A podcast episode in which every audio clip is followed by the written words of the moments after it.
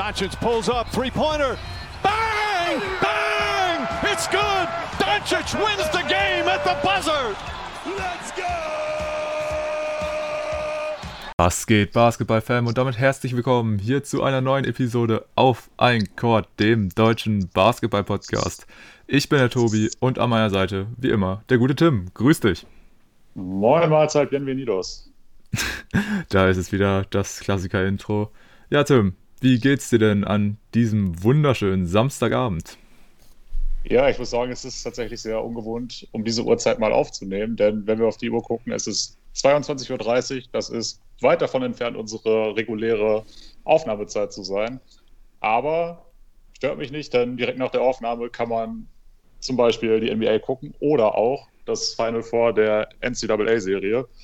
Von daher nimmt man das auch gerne so hin und macht das dann in einem Abwasch. Das ist perfekt.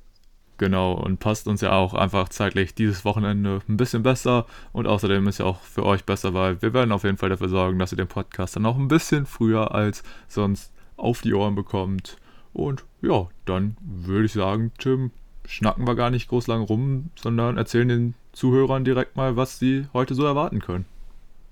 Ja, sehr gerne. Heute werden wir die Episode etwas anders gestalten und eigentlich nur ein paar Randthemen ähm, anschneiden, um später dann ja schon ein wenig in die Richtung Off-Topic zu gehen, ist vielleicht auch ein bisschen übertrieben, aber dann machen wir mal was, was jetzt keinen aktuellen NBA-Bezug hat, denn wir werden mal ranken ähm, unsere Teams oder beziehungsweise alle NBA-Teams nach Sympathie, da werden wir jeweils eine Tierlist zu erstellen. Und der Grund, warum wir heute jetzt gar nicht mal so sehr auf das aktuelle Geschehen eingehen, äh, ist einfach der Tatsache geschuldet, dass wir bereits gestern einen weiteren Podcast aufgenommen haben. Nämlich waren wir beide zu Gast bei den Jungs vom Airball Podcast und haben gestern ganze zwei Stunden mit dem guten Andi aufgenommen. War ein sehr, sehr schöner Podcast, wie ich fand. Hat super viel Spaß gemacht mit ihm. An dieser Stelle auch nochmal Danke an die Jungs, dass wir dabei sein durften. Und ja, da wir da schon über alle aktuellen Themen gesprochen haben, werden wir das jetzt nicht nochmal machen. Deshalb alle, die natürlich auch unsere Meinung zu den aktuellsten Sachen haben möchten, können gerne dann da reinhören. Der Podcast wird dann auch am Sonntag veröffentlicht. Und ja, ich würde sagen, wir steigen erstmal damit ein, nochmal kurz so ein bisschen darüber zu reden, wie das Ganze zustande gekommen ist mit den Airball-Jungs. Ich weiß nicht, möchtest du da direkt mal mit einsteigen? Ja, auf jeden Fall können ich gerne machen. Und ähm, aber vorab natürlich auch nochmal von mir fettes Danke da an die Jungs. Also es war definitiv ja cool, dass sie uns da so eingeladen haben, mit ihnen jetzt auch ja, so schnell mal eine Aufnahme zu starten. Ähm, ich glaube, wir waren beide sehr überrascht davon, ähm, als ja der gute Andy bzw. die Jungs äh, uns dann gefolgt haben und sie waren ja auch mit die ersten Follower, als wir dann ja unseren Instagram-Channel eröffnet haben. Und dann kam das ja auch relativ schnell dazu, dass man in Kontakt getreten ist, sich häufiger ausgetauscht hat. Da war es ja vor allem du viel dann mit dem guten Andi am Schreiben. Und ja, so haben wir dann relativ schnell festgestellt, dass wir da auch auf einer ähnlichen Wellenlänge sind. Und dann ja, kam sie rel relativ früh dazu, uns auch zu ihrem Podcast zu sich einzuladen. Und wie du schon gesagt hast, dann haben wir beide jetzt gestern auch mit dem lieben Andi zusammen eine Folge aufgenommen, die jetzt auch morgen erscheinen wird. Und ja, war auf jeden Fall eine sehr bummelige Angelegenheit und hat richtig viel Spaß gemacht. Deswegen auch nochmal von meiner Seite aus vielen Dank an die Jungs. Und wer weiß, vielleicht äh, ergibt sich das ja in Zukunft auch so, dass ihr sie auch mal bei uns hören werdet oder wir nochmal zu den Jungs gehen. War auf jeden Fall sehr cool und ja, wie gesagt, wir verstehen uns gut mit den Jungs und würde mich auf jeden Fall freuen, wenn ihr auch die Episode bei den Jungs auschecken würdet. Ja, sehr cool. Ähm würde mich auf jeden Fall auch riesig freuen, wenn wir nochmal mit den beiden was zusammen machen oder jetzt in Zukunft auch öfter. Denn wie gesagt, es war eine super geile Nummer. Was ich auch spannend fand, ähm, um das vielleicht mal kurz den Hörern zu erzählen, als wir unsere Instagram-Seite gestartet hatten und der aber Podcast uns dann immer gefolgt hat, da wusste ich erstmal gar nicht, wer das ist. Und dann habe ich mir von Tobi erklären lassen, ja, die sind etwas größer, die werden einem auch mal auf Spotify vorgeschlagen, wenn man ein paar Basketball-Podcasts gehört hat. Gut, mir waren sie tatsächlich nicht aufgefallen vorher, gebe ich ehrlich zu. Ähm, und dann war es so, dass ich dann einfach mal in die aktuellste Folge von denen reingehört hatte und da haben die beiden da ganz am Anfang uns erwähnt und auch gesagt, wenn wir Bock hätten, können wir gerne mal bei denen in den Pod kommen. Was sich dann auch relativ schnell ergeben hat. Das ist jetzt gerade mal, weiß nicht, zwei Wochen her höchstens, scheint sogar noch weniger. Ja, zwei und Wochen passen, glaube ich, ganz gut. Zwei Wochen passen, glaube ich, recht gut. Ne? Und äh, vielleicht schon mal so ein bisschen vorab. Ich hatte einmal einen absoluten Aussetzer. Da habe ich wirklich mein Gehirn komplett ausgeschaltet. Ähm, ich habe irgendwie vercheckt, dass bei den Celtics zwei Spieler mit dem Namen Williams auftauchen und habe irgendwie gedacht, das wäre nur einer und äh, habe mich deshalb ein wenig blamiert. Aber hört einfach mal selber rein, dann werdet ihr verstehen, was ich meine. ähm, ja, du lachst schon, es war ein bisschen blöd. Aber egal, ich habe festgestellt, ich muss wieder mehr Spiele gucken. Aber ich würde auch sagen, das Thema können wir abhaken und können eigentlich dann auch mit den eigentlichen Themen starten, falls du da jetzt nichts mehr zu loswerden möchtest. Nee, also wie gesagt, einfach nur nochmal fettes Shoutout an die Jungs und ja, checkt deren Episode ab und dann würde ich sagen, darfst du jetzt gerne den Zuhörern vorstellen, was wir heute so besprechen werden. Genau, zu guter Letzt möchten wir einmal auf den guten Isaiah Thomas eingehen, der endlich mal wieder einen Vertrag unterschrieben hat in der NBA, nämlich bei den New Orleans Pelicans. Wir gehen auch noch mal kurz auf den Trailer zu dem neuen Space Jam Film ein, das wollen wir natürlich auch nicht unterschlagen. Der ist ja auch jetzt vor ein paar Stunden erst veröffentlicht worden. Aber dann kommen wir zu unserer Tierlist mit den NBA-Teams, die wir nach diesen Partie ranken würden. Deshalb, Isaiah Thomas bei den New Orleans Pelicans. Was war so dein erster Eindruck von ihm und was weißt du überhaupt über Isaiah Thomas? Ist, ist ja auch eine Frage, die man dir als Fan, der jetzt erst seit einem guten Jahr dabei ist, äh, ruhig mal stellen kann. Was weißt du bisher über ihn? Wie hast du ihn bisher wahrgenommen? Ja, also erstmal habe ich mich natürlich extrem gefreut, dass ähm, IT back ist. Und ja, du hast schon gesagt, ähm, als jemand, der noch nicht so lange dabei ist, kann man auch auf jeden Fall äh, schon mal, oder könnte man eigentlich davon ausgehen, dass mir der Name Isaiah Thomas jetzt nicht unbedingt so viel sagt. Beziehungsweise, wenn man jetzt auch so ja, auf die letzten Jahre bei ihm zurückblickt, dass ich jetzt auch denken würde, er wäre gar nicht so krass. Aber natürlich habe ich mich da auch re relativ schnell mit ihm auseinandergesetzt und ja, auch mal so ein bisschen ja, in die Anfänge seiner Karriere geguckt und wie sich das Ganze innerhalb der Jahre dann so entwickelt hat. Und ja, es ist einfach ein mega spannender Spieler. Ich meine, das wirkt ja allgemein immer so ein bisschen, wenn halt in so einer Liga mit solchen Giganten in der NBA dann auf einmal so ein, ja, winziger Zwerg, wirklich, also und das ist absolut nicht böse gemeint, wie ein Isaiah Thomas rumläuft mit seinem, ich glaube, was misst der Junge? 1,70 Meter oder? Also ist ja wirklich. Höchstens 1,75, ja. Also es ist wirklich spektakulär. Und ähm, ja, besonders, also er war auch immer jemand, wenn ich dann mal irgendwelche Basketball-Highlights oder so gesehen habe und er stand da auf dem Feld, ich habe mir immer gesagt, das kann doch gar nicht sein. Also, dass er, da so rumrennt, weil es sieht natürlich neben diesen ganzen Monstern, sieht es immer noch mal extremer aus. Aber nee, ähm, ich wusste auf jeden Fall dann, dass er auf jeden Fall seine Berechtigung dafür hatte, auf dem Platz zu stehen, weil er einfach jemand war, der gescored hat ohne Ende. Und ja, das dann auch relativ erfolgreich gemacht hat. Ich kannte ihn natürlich ähm, vor allem aus seiner Zeit bei den Celtics. Ich wusste zum Beispiel äh, gar nicht so unbedingt, dass er erst bei den Kings war und dass sie ihn dann auch ähm, an Runde 60 gepickt haben. Aber ich habe dann irgendwann auch das ähm, Vier-Stufen-Video von Kobe Björn über ihn gesehen. Deswegen auch nochmal Shoutouts da an den guten Björn. Ist ein sehr gutes Video, um sich äh, ja nochmal mit der Personalia Isaiah Thomas besser auseinandersetzen zu können. Und da wurde mir dann auf jeden Fall auch ja, einiges klar, beziehungsweise habe ich einiges über den Mann erfahren, was ich davor halt noch nicht wusste, wie das Ganze da ja in Boston verlaufen ist. Und dann natürlich auch diese mega tragische Geschichte rund um seine Schwester damals, ähm, ja, die ja leider bei einem Autounfall gestorben ist. Und er da, glaube ich, den Tag danach oder zwei Tage danach direkt aber schon wieder ein Playoff-Match bestritten hat. Also wirklich eine ganz, ganz krasse Nummer vom guten Isaiah, dass er sich da wirklich aufgerafft hat und äh, es wirklich, ja, geschafft hat, da danach, nach so einem wirklichen Trauerfall, wieder auf dem Basketballparkett zu kommen, war ja auch ein absoluter Fanliebling drüben in Boston.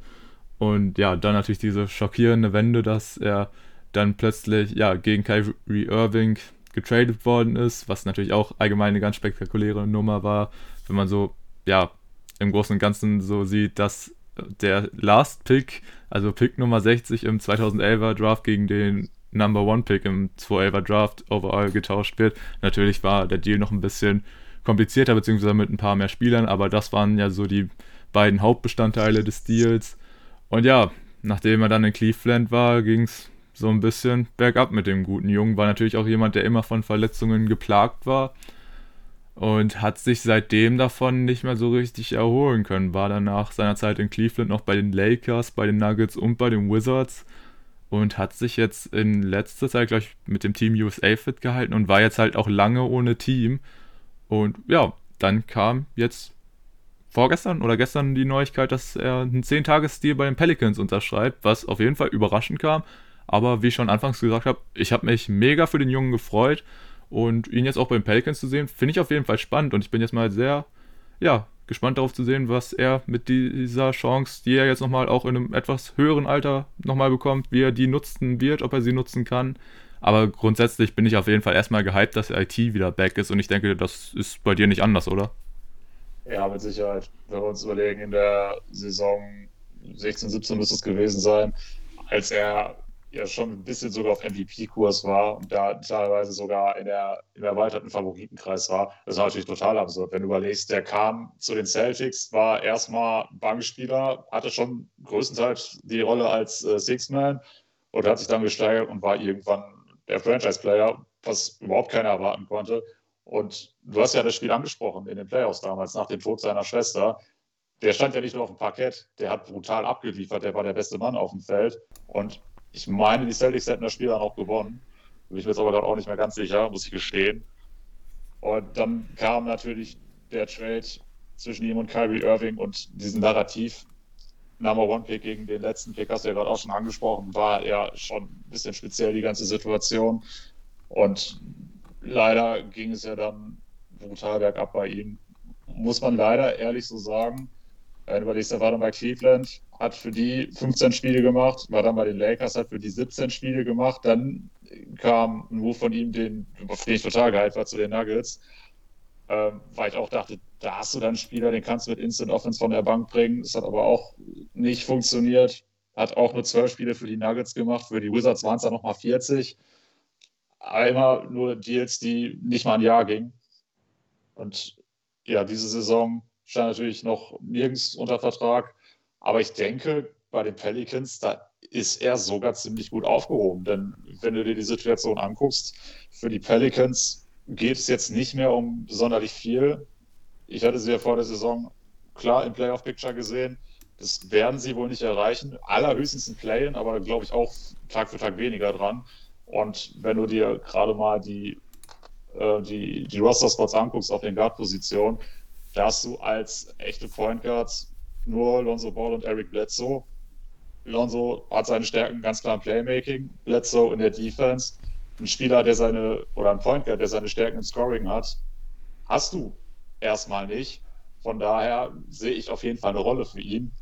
Und eben auch bedingt dadurch, dass es für die Pelicans jetzt in dieser Saison nicht mehr um sonderlich viel geht, kann man natürlich viel mit ihnen experimentieren. Klar, ist es erstmal nur ein 10-Tages-Deal, aber natürlich bekommt er jetzt die Chance, sich zu beweisen. Und ich könnte mir eben aufgrund der beschriebenen Roster-Konstellation durchaus vorstellen, dass er äh, vielleicht auch für die nächste Saison einen Vertrag bei dem bekommt.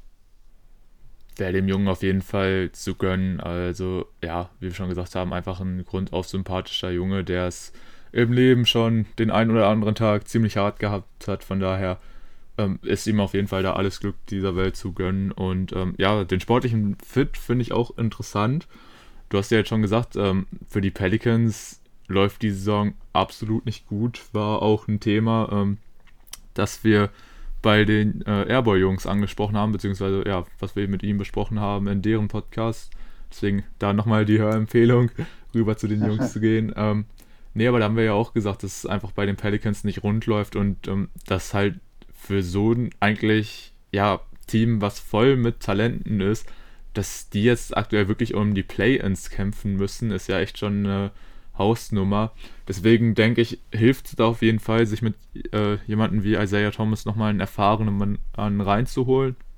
Und ja, es wird ja schon gesagt, es wird, er ist jetzt halt mittlerweile jemand, der nicht mehr jedem Team so extrem weiterhelfen kann besonders bei den Contendern oder so wurde ja auch immer gesagt, ja, ey, wie sieht es denn aus, jetzt beispielsweise nochmal für die Lakers nochmal Ersatz Point Guard oder so, das wäre doch eigentlich auch was, jemanden, den man nochmal von der Bank bringen kann. Oder natürlich bei den Clippers, die ja auch immer nach einem Point Guard gesucht haben.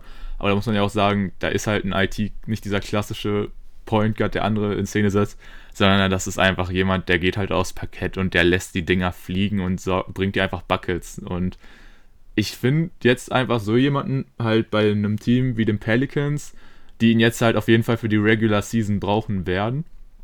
Ähm, da sehe ich ihn auf jeden Fall schon drin, dass dann auch mal, wenn beispielsweise jemand wie Zion auf die Bank geht, der halt im Moment extrem dominiert, dass man da noch, noch mal jemanden da von der Bank bringen kann, von dem man eigentlich weiß, okay, der bringt uns jetzt auf jeden Fall äh, auch in der Zeit, wo jemand wie Zion mache ich das Punkte.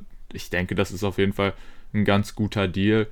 Und ja, also es wird auch dann so sein, dass sie ihn, denke ich, auch in diesen Spielen in der Regular Season defensiv halt einfach besser verstecken können, weil das ist natürlich bei jemandem wie ihm so schon ein starkes Problem gewesen, weswegen ja auch viele gesagt haben, okay, er bringt halt keinem Contender oder so mehr was, weil du ihn einfach in den Playoffs nicht spielen kannst. Ich denke, in der Regular Season kannst du das auf jeden Fall noch machen. Und wie gesagt, ähm, es ist halt wirklich ein Experiment jetzt mit diesem 10-Tages-Stil. Es ist für beide Seiten kein großes Risiko da. Und ja, wenn es halt klappt, wenn er da von der Bank kommt und wie gesagt die, die Murmel einfach fliegen lässt, dann kann es auf jeden Fall ganz gut laufen. Und ich finde auf jeden Fall, ähm, haben die Pelicans nichts mit falsch gemacht. Wie gesagt, ist halt ein Experiment. Wäre beiden Seiten sehr zu gönnen, wenn das Ganze erfolgreich wird und wenn nicht, dann halt eben nicht. Dann ist es so. Aber dann kann man immerhin sagen, man hat es versucht und ja, dümpelt jetzt nicht so ein bisschen vor sich hin und läuft halt Gefahr, selbst die Play-in-Platz abzugeben, weil die sind halt auch im Westen immer noch ziemlich stark umkämpft. Aber ich sehe einfach vom reinen Potenzial im Kader, äh, müssen die Pelicans da reingehen. Und ich will auf jeden Fall auch nicht noch ein Jahr sehen, in dem halt so jemand wie Zion dann die Playoffs verpasst. Ja, ich komme mit. Es ist einfach schön, Isaiah Thomas wieder in der Liga zu sehen. Natürlich wissen wir nicht, ob es jetzt für länger als zehn Tage sein wird, wie viel wir tatsächlich von ihm dann auf dem Parkett sehen dürfen. Dennoch bin ich der Meinung, wenn er eben diese Rolle ausführt, dass er dir eben Instant Offense von der Bank bringt und auch seinen Wurf einigermaßen Bescheid trifft. Ich denke, das wird jetzt einfach das Hauptaugenmerk vom Coaching-Staff sein, zu sehen, was kann der Junge jetzt tatsächlich noch leisten? Du hast ja vorhin auch schon mal erwähnt, dass er vor kurzem noch für Team USA aufgelaufen ist und da auch, so wie ich das mitbekommen habe, wohl ein gutes Spiel gemacht haben soll. Von daher, ich denke mal, mit ein bisschen Eingewöhnung wird auch sein, sein Wurf wieder einigermaßen fallen können. Von daher, ne, du hast gesagt, kein großes Risiko für beide. Für ihn ist es eine große Chance, für die Pelicans kann es eine große Chance sein. Deshalb gut gemacht von beiden Seiten und es ist einfach sehr, sehr schön, Isaiah Thomas wieder zurückzuhaben. Ja, definitiv. Und ja, dann hätte ich aber noch abschließend eine Frage für dich. Ich weiß nicht, ob du es mitbekommen hast, aber weißt du, welche Rückennummer IT jetzt bei den Pelicans tragen wird? Ja, ich bin noch gelesen, die 24 zu Ehren von dem guten Kobe Bryant. Und das ist natürlich auch einfach ein absolut stabiler Ehrenmove vom Ehrenmann IT. Deswegen da auch nochmal, ja, die Legende Kobe Bryant einfach durch so eine Aktion zu ehren, ist einfach immer nice zu sehen, wenn ja, Spieler sowas machen. Von daher nichts als Respekt für IT und ja, nochmals Rest in Peace, Kobe. Und ja, jetzt haben wir, glaube ich, die Stimmung ein bisschen gesenkt, aber deswegen würde ich sagen, wechseln wir schnell das Thema. Ja, und zwar kam heute der neue Trailer, beziehungsweise ich glaube, es war sogar der allererste richtige Trailer zum neuen Space Jam Movie. Und ähm, der Titel heißt nicht einfach Space Jam 2, sondern Space Jam A New Legacy. Also wird er auf jeden Fall wahrscheinlich nicht wirklich kennen mit dem ähm, ersten Auflieger aus dem Jahr 92 sein, sondern wird wahrscheinlich einfach eine alternative Geschichte rund ja um die Looney Tunes und dieses Mal dann halt dem King himself, LeBron James, sein. Und ja, wir hatten wirklich nur einen kurzen Trailer, ging noch nicht mal drei Minuten, aber in der Zeit ist schon wieder so viel passiert und ich kann einfach nur, ja, schnell zusammenfassen, ich bin absolut hyped auf dem Film, Tim. Also das, was ich da gesehen habe, das sah echt richtig geil aus. Deswegen, ich habe Bock auf den Film. Ähm, ich denke, dir geht's nicht anders, oder? Mir geht es absolut genauso wie dir. Ich hätte auch nicht gedacht, dass ich nochmal einen Film mit den Looney Tunes gucke, vor allem nicht bevor ich Vater werde. Aber das, das nur am Rande. Ja, da war schon so viel drin. Ähm, den wichtigsten Aspekt finde ich, hast du auch schon angesprochen. Der Film heißt jetzt eben nicht mehr Space Jam 2, sondern Space Jam A New Legacy. was schon ein bisschen darauf hindeutet, dass wir uns zwar weiterhin im selben Film-Franchise befinden, aber diese Filme eben nicht aufeinander aufbauen. Und das, finde ich, ist ein richtiger Schritt. Denn wenn wir uns Teil 1 angucken, das ist für mich eine komplett abgeschlossene Handlung. Und da jetzt weiterzuführen und im Endeffekt genau das Gleiche nochmal nur mit LeBron dann zu machen, hätte ich für sehr unsinnig empfunden. Und ich war sowieso überrascht, dass man nochmal einen zweiten Film dazu machen will. Aber die Handlung geht jetzt ein bisschen in eine andere Richtung. Diesmal ist es eben so, dass nicht Michael Jordan oder, wenn wir es allgemein halten, der, ja, der Basketball-Superstar selbst in diese andere Welt hineingezogen wird, sondern in diesem Fall wird es der Sohn von LeBron James sein. Und ja, dann wird LeBron James wohl ein Spiel bestreiten müssen, in dem es darum geht, ob er seinen Sohn zurückbekommt. Also ein großer Unterschied im Vergleich zum ersten Teil, wo er Michael Jordan um sein eigenes Leben gespielt hat quasi. Da ging es ja darum, dass er als Hauptattraktion eines Freizeitparkdienst, Freizeitparks dienen soll, so ist richtig, und eben deshalb um den Sieg gekämpft hat. Also haben wir schon eine andere Handlung. Und es ist auch diesmal nicht so, dass man nur die Charaktere aus einem Universum da drin hat. Da waren jetzt beispielsweise auch äh, King Kong schon zu sehen im Trailer, was ich auch sehr interessant fand. Was mir jetzt eigentlich noch unklar ist, ist, wie die anderen NBA-Spieler, die ja auch schon angekündigt worden sind, wie Clay Thompson, Damian Lillard, äh, Kyle Kuzma, wie man die da jetzt einbaut, das war für mich jetzt noch nicht erkenntlich. Aber man hat schon verschiedene Szenen gesehen. Ich glaube, das Highlight für dich war auch, als ähm, Lola diesen ja, Dwayne Wade Alley-Oop auf LeBron quasi imitiert hat. Fand ich eine sehr, sehr geile Szene. Absolutes Highlight im Trailer. Also der, äh, der Trailer hatte sehr viele Highlights, sehr viele auch, ja, wirklich nur ganz kurze Sneak Peeks. Da musste man wirklich äh, das Bild alle paar Sekunden wirklich mal genau stoppen, so Frame für Frame, um wirklich äh, noch ein paar, ja, besonders ähm, auch in den verschiedenen Universen, um sich da noch ein paar Charaktere genauer anzugucken, wer ist alles dabei, wer nicht. Also war wirklich kunterbunt, wie du schon gesagt hast, äh, nicht nur dieses Looney Tunes Franchise, sondern wirklich äh, ganz, ganz wild durcheinander. War sehr, sehr cool und natürlich ähm, das Highlight war dieser, ja, dieser LU-Pass von der guten Lola dann auf den King. Äh, absolut cool, dass die da so eine Hommage noch eingebaut haben und würde mich auf jeden Fall freuen, wenn das nicht die einzige bleiben wird. Aber das war auf jeden Fall schon mal sehr cool. Und ähm, ich kann dich sogar noch ein bisschen aufklären, Tim.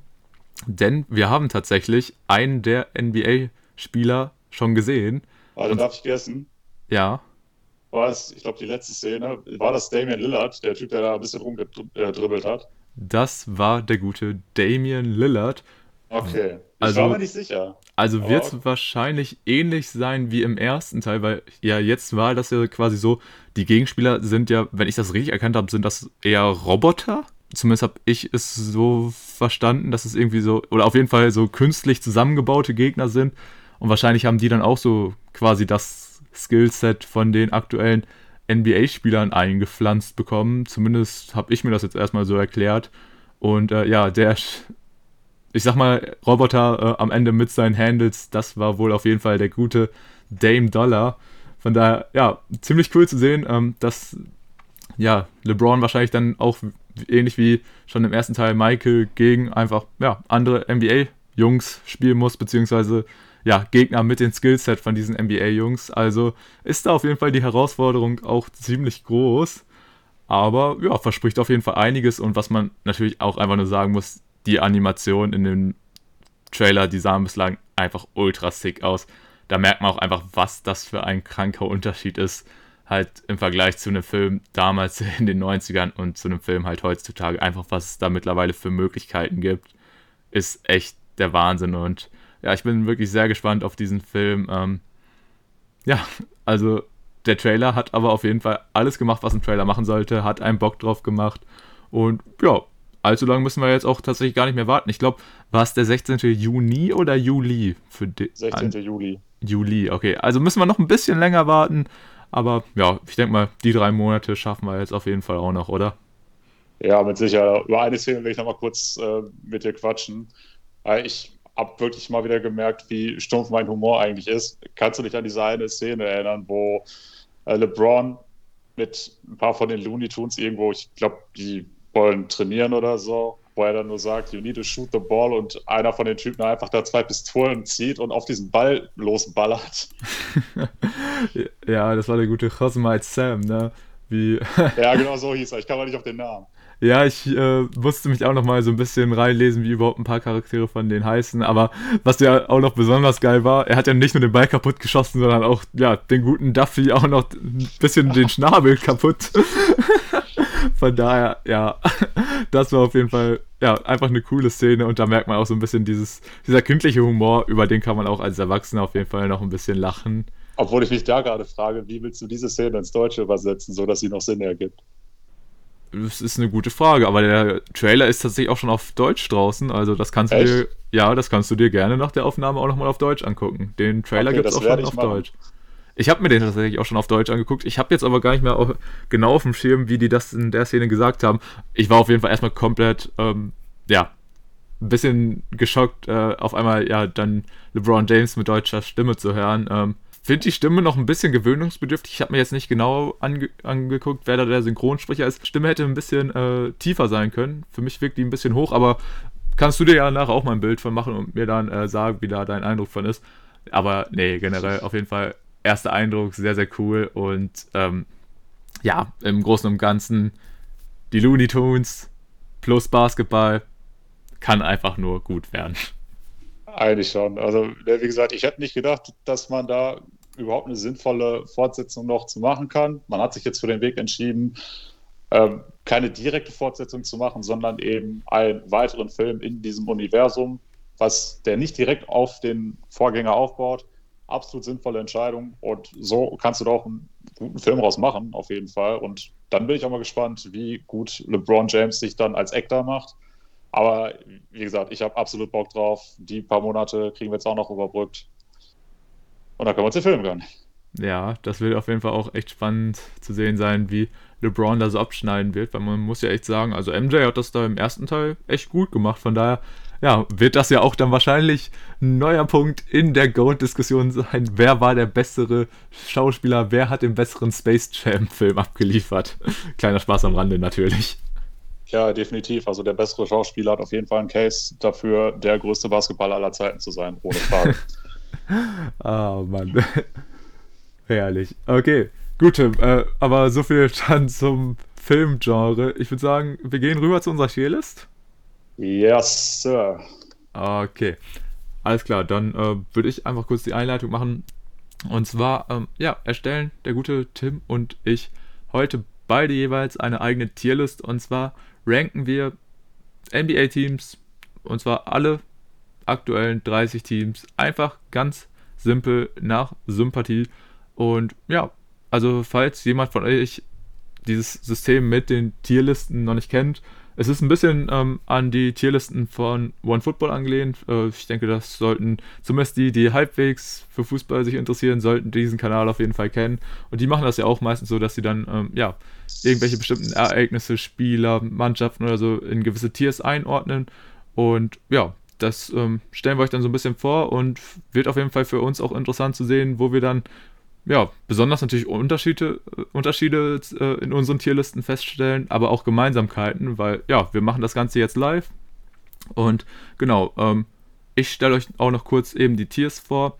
Also wir haben uns, weil das Ganze ja so ein bisschen nach Sympathie ähm, aufgebaut ist, haben wir uns gedacht, unsere Tiers äh, sind in den folgenden Kategorien aufgeteilt. Da haben wir einmal ganz oben, das ist ähm, die Kategorie, da ist natürlich, da sind nur die allerbesten drin. Das sind für uns die Best Friends for Life abgekürzt natürlich die BFFLs.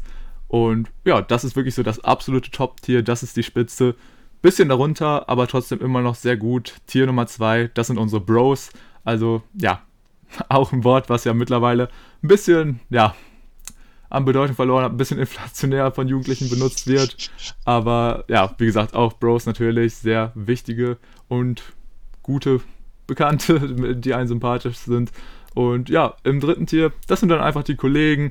Jeder kennt von euch eure Kollegen, sei es in der Schule, in der Arbeit. Das könnt einfach, ja, Kollegen, mit denen man sich ganz gut versteht, mit denen man vielleicht mal in der Pause zusammen die Zeit verbringt. Auf jeden Fall auch welche, ja, mit denen man sich gut versteht, aber die jetzt nicht so, ja, mit denen man im regelmäßigen Austausch sind. Das ist so unser mittleres Tier. das ähm, vorletzte Tier, da gehen wir schon in eine Kategorie, ja, das sind so Leute, mit denen ist man eher nicht so vertraut. Die haben wir jetzt Bekannte genannt, das Tier. Also, ja, so, man kennt sich, aber irgendwie auch doch nicht so richtig. Also hat nicht wirklich was mit dem zu tun. Und ja, dann das allerunterste Tier, das sind einfach die Niemands, mit denen man einfach, ja, nichts zu tun hat, die einem nicht wirklich viel geben. Und ja, das sind soweit unsere fünf Kategorien. Ist jetzt vielleicht für euch ein bisschen schwierig, sich das Ganze bildlich vorzustellen, aber wir werden auf jeden Fall im Endeffekt, ähm, im Nachlauf von dieser Episode werden wir auch die einzelnen Tierlisten auf unserem Instagram-Profil posten und werden euch da auch auf jeden Fall den Link ja, zur Erstellung dieser Tierliste dalassen. Dann könnt ihr auch auf jeden Fall selbst eure Tiers da zusammenstellen und dann könnt ihr uns auch gerne eure Tierlisten schicken und ja, auch eure Tierlisten mit unseren über vergleichen, wo gibt es Gemeinsamkeiten, wo geht es ganz weit auseinander. Wie gesagt, ähm, slidet da gerne in unsere DMs, da sind wir immer offen dazu, zu, auch mal drüber zu diskutieren oder ja, gewisse Ansichten zu vertreten. Äh, ja, und das war es erstmal ja, zu dieser Tierlist-Kategorie. Ich bin mal sehr gespannt, wie das Ganze jetzt aussehen wird und nach meinem langen Take würde ich sagen, Tim, darfst du jetzt einfach mit dem ersten Team hier starten. Ja, also nochmal eine kurze Verständnisfrage. Also unter BFFL verstehst du aber dann im Endeffekt auch nur ein Team, oder? Würde ich so machen, ja. Okay, sehr gut. Das wollte ich nochmal geklärt haben. Ja, kommen wir zum ersten Team, nämlich die Philadelphia 76ers.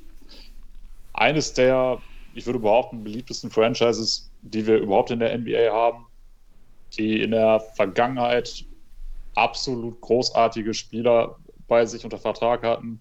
Zum Beispiel mein absolut Lieblingsspieler bis heute, Allen Iverson. Aber auch schon früher gab es Legenden wie äh, Dr. J, Moses Malone. Aktuell hast du auch ein starkes Duo aus Ben Simmons und Joel Embiid. Und wenn man jetzt mal so ein bisschen die Jahre ausklammert, so von, was war es, 2014 bis 2016 ungefähr, wo Philly das schlechteste Team der Liga war, dann waren die eigentlich immer ein Team, was man auf dem Schirm haben musste. Und auch eines meiner absoluten Lieblingsteams, eben bedingt dadurch, dass sie viele verschiedene Legenden bereits bei sich hatten.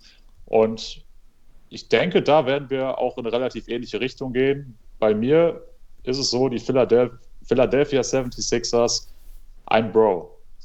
Ah, okay, das finde ich auf jeden Fall schon mal spannend. Ja, und auch generell die Sixers ähm, als erstes Team jetzt hier zu bewerten, ist gar nicht mal so einfach, finde ich. Ähm, man muss natürlich auch immer gucken, besonders bei den Teams am Anfang, wenn man die dann einordnet, ähm, da kann man sich schon ganz schön äh, teilweise in eine Falle begeben, wenn man dann ein gewisses Team so hoch anordnet und dann kommen später die anderen Teams und man denkt sich so, oh, die sind aber eigentlich alle viel geiler. Von daher, ja, muss man da auf jeden Fall vorsichtig sein. Und du gehst direkt äh, mit den Sixers ins zweite Tier. Finde ich auf jeden Fall schon mal einen krassen Move. Aber ja, ich könnte vielleicht noch dazu sagen, also ja. die Sixers sind bei mir definitiv eines meiner drei Lieblingsteams, also müssen sie dahin. Ah, okay. Okay. Das ist schon mal spannend. Äh, so krass feiere ich sie tatsächlich nicht. Ich schwanke gerade, ob ich sie ins zweite oder ins dritte Tier packe. Aber im Großen und Ganzen, du hast schon recht, also die Sixers eigentlich immer eine grundsympathische Truppe, auch eins, ja, der Franchises mit den legendärsten Spielern in der Geschichte und auch diese Zeit, in der sie dann jetzt wirklich die Zeit mal kacke waren, muss man ja sagen, äh, ja, mittlerweile kann man ja sagen, es hat sich gelohnt. Also mit Joel Embiid, Ben Simmons haben sie da ja wirklich auch einfach Top-Personal jetzt bekommen. Und generell waren die so ein bisschen das erste Team, wodurch ich so ein bisschen dieses, dieses ganze Konstrukt von einem Rebuild so richtig verstanden habe, dass sie ein Team auch dann einfach mal bewusst scheiße sein muss, um sich für die Zukunft besser aufzustellen, indem sie dann beispielsweise über die Draft mit guten Picks und so, ja, einfach wieder erschaffen, sich neu äh, aufzustellen. Und von daher würde ich auch den Philadelphia 76ers in meiner Tierliste den Bros zuordnen und auch ja, mit ihnen ins zweite Tier gehen. Ja, sehr schön. Dann würde ich eigentlich sagen, beim zweiten Team hast du dann den ersten Take. Ah, okay. Und das ist hier bei uns in der Liste, ähm, sind das die Washington Wizards. Und bei den Wizards, ja, das ist natürlich so eine Sache. Die Wizards natürlich auch ein sehr, ja, historisch gesehen äh, krasses Team. Also auch bei den Wizards haben viele krasse Spieler schon gespielt. in den letzten Jahren hat das Ganze natürlich dann extrem nachgelassen. Und besonders jetzt, wenn man auch äh, auf diese Saison guckt, am Anfang war das natürlich eine absolute Katastrophe bei den Wizards. Also da war es ja wirklich so, da hat ein Bradley Beal quasi alleine gespielt und konnte sich da zerreißen, konnte da ballern ohne Ende. Aber das Team war einfach abgrundtief scheiße und stand ganz, ähm, ja, am Ende. Und mittlerweile muss man sagen, haben sie sich wieder gefangen. Das liegt natürlich unter anderem daran, dass auch ein Russell Westbrook jetzt, jetzt mal endlich schafft, äh, auch wieder ein bisschen besser aufzuspielen. Natürlich averaged er gefühlt sein Triple-Double. Ich glaube nicht ganz, aber ich glaube, er liegt dann bei Rebounds und Assists im Moment bei 9,7 jeweils. Von daher, ach ja.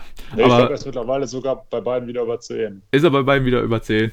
Ah, ja, der hat jetzt wieder so einen kleinen Stretch hingelegt. Ah, okay, hat er wieder so einen kleinen Stretch hingelegt. Ja, nice auf jeden Fall. Äh, freut mich für den guten Brody. Aber ja, ansonsten sind die Wizards halt schon eher so ein Team.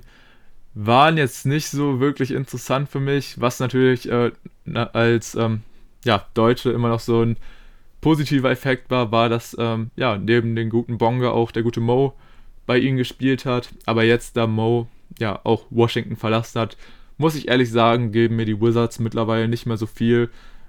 Ich finde es ein bisschen zu hart, sie äh, direkt äh, ins Niemands, also ins ähm, unterste Tier zu packen. Aber für mich sind die Wizards nicht mehr als Bekannte. Also bei mir gehen sie ins vorletzte Tier. Ich finde es ganz interessant, dass du gesagt hast, dass die Wizards auch einige der größten Spieler hatten. Also klar war ein Michael Jordan da, der war aber schon 40 Jahre alt. ähm, ja, du hattest lange die Story aus John Wall und Bradley Beal, was immer grundsätzlich schon interessant war, aber meistens war dann auch einer verletzt, was dann wieder nicht so spannend war. Und wenn sie mal Richtung Playoffs geschielt haben, dann waren sie meistens auch irgendwo so auf dem siebten, achten Seed und hatten in der ersten Runde sowieso keine Chance. Aber zumindest was jetzt die letzten Jahre angeht. Ja, klar, die ein bisschen Aufmerksamkeit bekommen durch äh, Wagner und auch Bonga, aber sonderlich große Rollen hatten die da jetzt ja auch nicht. Ja, also wenn ich das jetzt bewerte, aber das gilt für alle Teams, dann versuche ich mir immer so ein bisschen vor Augen zu führen, wie viele Spiele habe ich mir von diesen Teams in den letzten Jahren angeguckt und vor allem habe ich mir diese Spiele wegen dieses Teams angeguckt oder nur, weil die zufällig der Gegner von einem anderen Team waren, was ich unbedingt sehen wollte. Ähm, Wizard-Spiele habe ich jetzt auch nicht so viel gesehen, aber für niemand. Ah, nee, nie, ich schwanke gerade zwischen Bekannte und niemand tatsächlich. Ja, also ich, im Bekannte-Tier werden sie wahrscheinlich auch ganz weit hinten sein, ähm, wenn man das dann nochmal im Tier selbst ordnet. Aber also ich habe auf jeden Fall auch eher zwischen diesen beiden Kandidaten geschwankt. Also weiter nach oben geht es für die Wizards auf gar keinen Fall, leider. Nee, nee, das ist definitiv nicht drin. Ähm, wenn ich allgemein mal so drauf blicke, ein paar Teams muss man aber zwangsläufig zu niemand packen, eigentlich. Und da gibt es halt auch nur sehr, sehr wenige Franchises, die mich weniger interessieren als die Wizards. Ich glaube, ich packe sie doch tatsächlich sogar zu niemand. Okay, krass. Ja, dann sehen wir da schon mal den ersten Unterschied. Finde ich auf jeden ja, Fall spannend. Nicht. Ähm, aber ja, ich habe ja auch schon erläutert, also für mich wären sie da auf jeden Fall auch ein Kandidat gewesen. Aber ja, aufgrund dann als Sympathie auch ähm, aufgrund dessen, dass jetzt der gute Bonga da alleine seine Zeit vollbringt, muss ich trotzdem noch ein bisschen für die Wizards routen. Von daher, ja, gebe ich da doch noch diesen kleinen, nochmal Schubser rüber, hoch ins bekannte Tier. Aber gut, damit hast du auch schon mal ähm, dein unterstes Tier jetzt ein bisschen abgedeckt.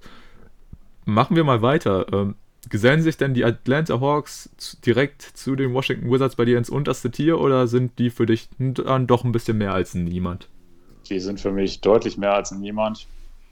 Gerade nachdem Schröder bei denen gesigned hatte, das war, war schon ein paar Jahre her, mittlerweile 2013, da waren die für mich schon so ein bisschen interessant, denn Dennis Schröder, auch unabhängig davon, dass er jetzt ein deutscher Spieler ist, ist er einfach ein Spieler, den man dem einfach sehr, sehr gerne beim Basketball zuguckt. Sein Antritt ist zwar nicht unerreicht, aber schon einfach ein Attribut, was nur sehr, sehr wenige so haben. Deswegen habe ich ihn immer total gerne gesehen und auch nachdem er weg war, kam dann Trey Young, der auch ein super krasser Scorer ist und auch ein unterschätzt guter Passgeber nach wie vor. Jetzt haben die Hawks auch dieses Jahr ein sehr, sehr geiles Team, wie ich finde, mit vielen Shootern und auch sehr, sehr vielen jungen Leuten, die sich noch entwickeln können. Deshalb ja, die Hawks für mich schon ein durchaus interessantes Franchise und bin jetzt tatsächlich am Überlegen, ob ich sie sogar zu den Kollegen packen würde. Und ich glaube, das mache ich sogar. Ja, doch, die Atlanta Hawks sind für mich Kollegen. Alles klar, also setze da die Hawks komplett in die Mitte, ins mittlere Tier. Ist ja. auf jeden Fall, ja, denke ich, eine ganz gute Entscheidung. Bei mir entscheidet sich gerade zwischen den Kollegen und Bekannten, weil ich muss sagen, so im ersten Moment denke ich mir auch so, boah, so viel krasser als die Wizards mag ich die Hawks tatsächlich auch gar nicht mal unbedingt. Aber ja, was natürlich so eine Geschichte ist, bei ihnen hat mit Dennis Schröder auch ein Deutscher ähm, schon deutlich mehr Impact gehabt als jetzt unter anderem, äh, ja, unsere beiden Deutschen bei den Wizards. Von daher, ähm, ja, war auf jeden Fall auch spannend da zu sehen, wie jemand wie Dennis da als, ja, erste Option dann auch zum Ende seiner Hawks-Zeit agieren kann und darf. Klar, wenn es dann um die entscheidenden Momente manchmal ging, äh, wurde er sogar runtergenommen, weil er einfach zu gut für dieses Team war, als sie noch wirklich ziemlich kacke waren. Äh, aber ja, im Großen und Ganzen, ähm, was für mich einfach den entscheidenden Punkt dafür gilt, dass ich die Atlanta Hawks dann doch als Kollegen sehe, ist, die Boys haben im 2017er Draft, doch, 2017, nee, 2017er, 2018er Draft, wann haben sie nochmal Doncic gedraftet? 2018. 2018 war es. Ja, haben Doncic da in dritter Position gepickt und haben ihn im Austausch mit Trey Young und einem zukünftigen First Rounder zu meinem Mess getradet. Deswegen Kuss geht raus an euch, Hawks. Vielen, vielen Dank für diesen Trade, dass meine Mavs Luka Doncic bekommen haben. Und vor allem, wenn man dann nochmal so ein bisschen in die Zukunft guckt und wie das Ganze jetzt gekommen ist, wie ich ja zum Basketball-Fan geworden bin, kann ich dann nur nochmal sagen: Kuss, Kuss, Kuss geht raus an die Hawks. Vielen, vielen Dank dafür, dass ihr diesen Trade damals zugestimmt habt. Von daher alleine deshalb pushen für mich auch die Hawks ins mittlere Tier zu den Kollegen. Aber ich finde, nach deiner Beschreibung könnte man die Hawks ja fast als Bros bezeichnen. Ja, dafür finde ich es aber dann aber auch irgendwie zu uninteressant, mir dann aber wenn man jetzt so zuhört, dann klang das gerade so. Ja, aber tatsächlich, äh, also wirklich für die eine Aktion feiere ich sie richtig. Aber ansonsten sind die Hawks irgendwie, also wenn ich mir jetzt zum Beispiel dann irgendwie Spiele oder so angucken möchte und dann sehe ich so, okay, die Hawks spielen, dann denke ich mir auch so, na, keine Ahnung, irgendwie die hatten auch vor der Saison irgendwie so ein total ansprechendes und vielversprechendes Team. Aber irgendwie machen sie daraus jetzt tatsächlich gar nicht mal so viel.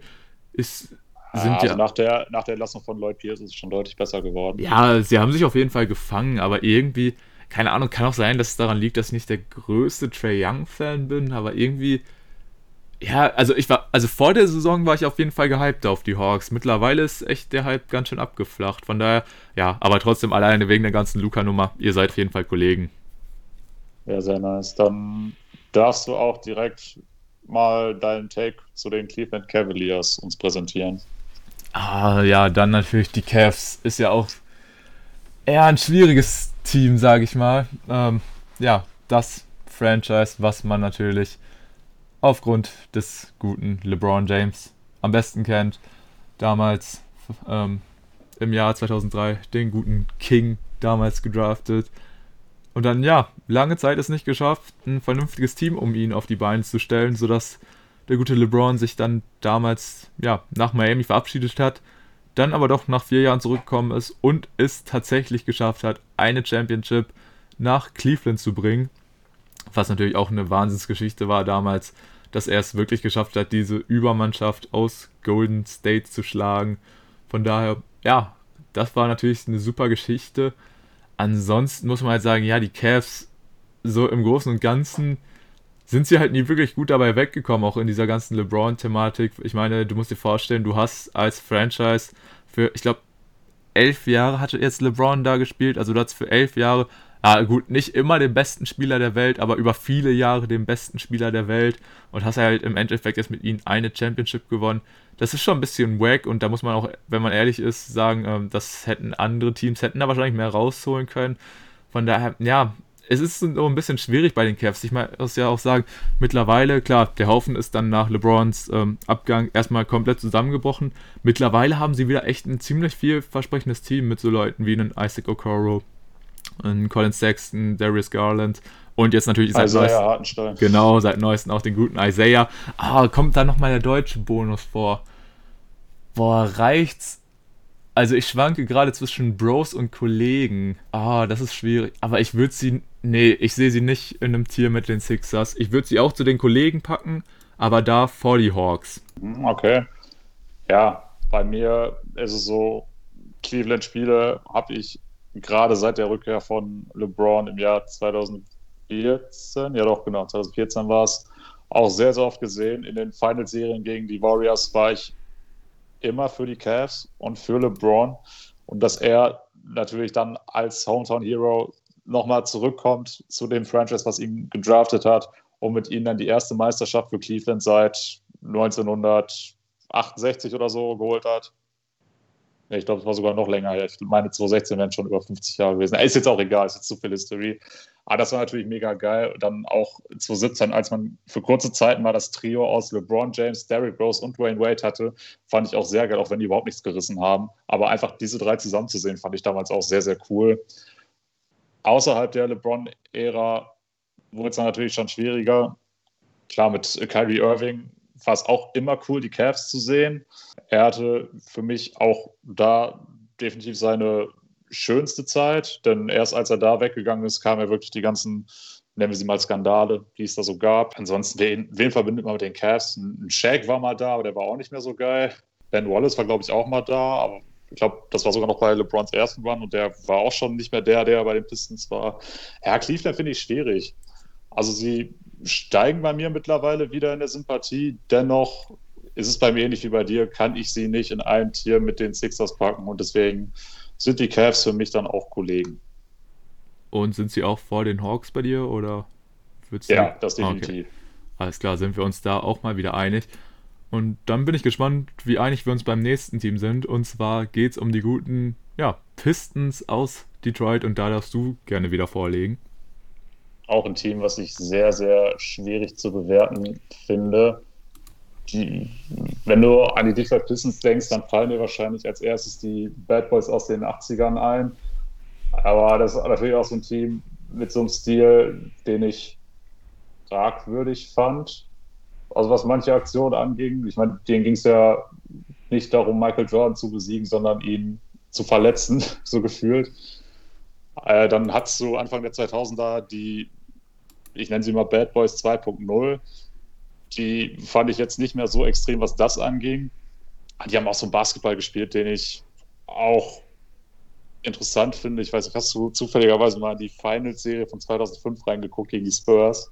Mm, das war dieses absolute Low-Scoring oder ja. diese komplette Low-Scoring-Serie, ne, wo wirklich nur Defense gespielt wurde, kaum offensive Highlights. Ja, das ist auch so ein, so ein Stil, den, den, musst du halt mögen. Und ich habe das natürlich damals nicht, nicht live verfolgt, dafür war ich noch zu jung. Also im Nachhinein mal eine ganz andere Art vom Basketball zu sehen, fand ich auch interessant. Auch, ich habe ihn gerade schon mal angesprochen, Ben Wallace bei den Pistons natürlich absolut geiler Spieler gewesen. Auch einer meiner Lieblingsspieler.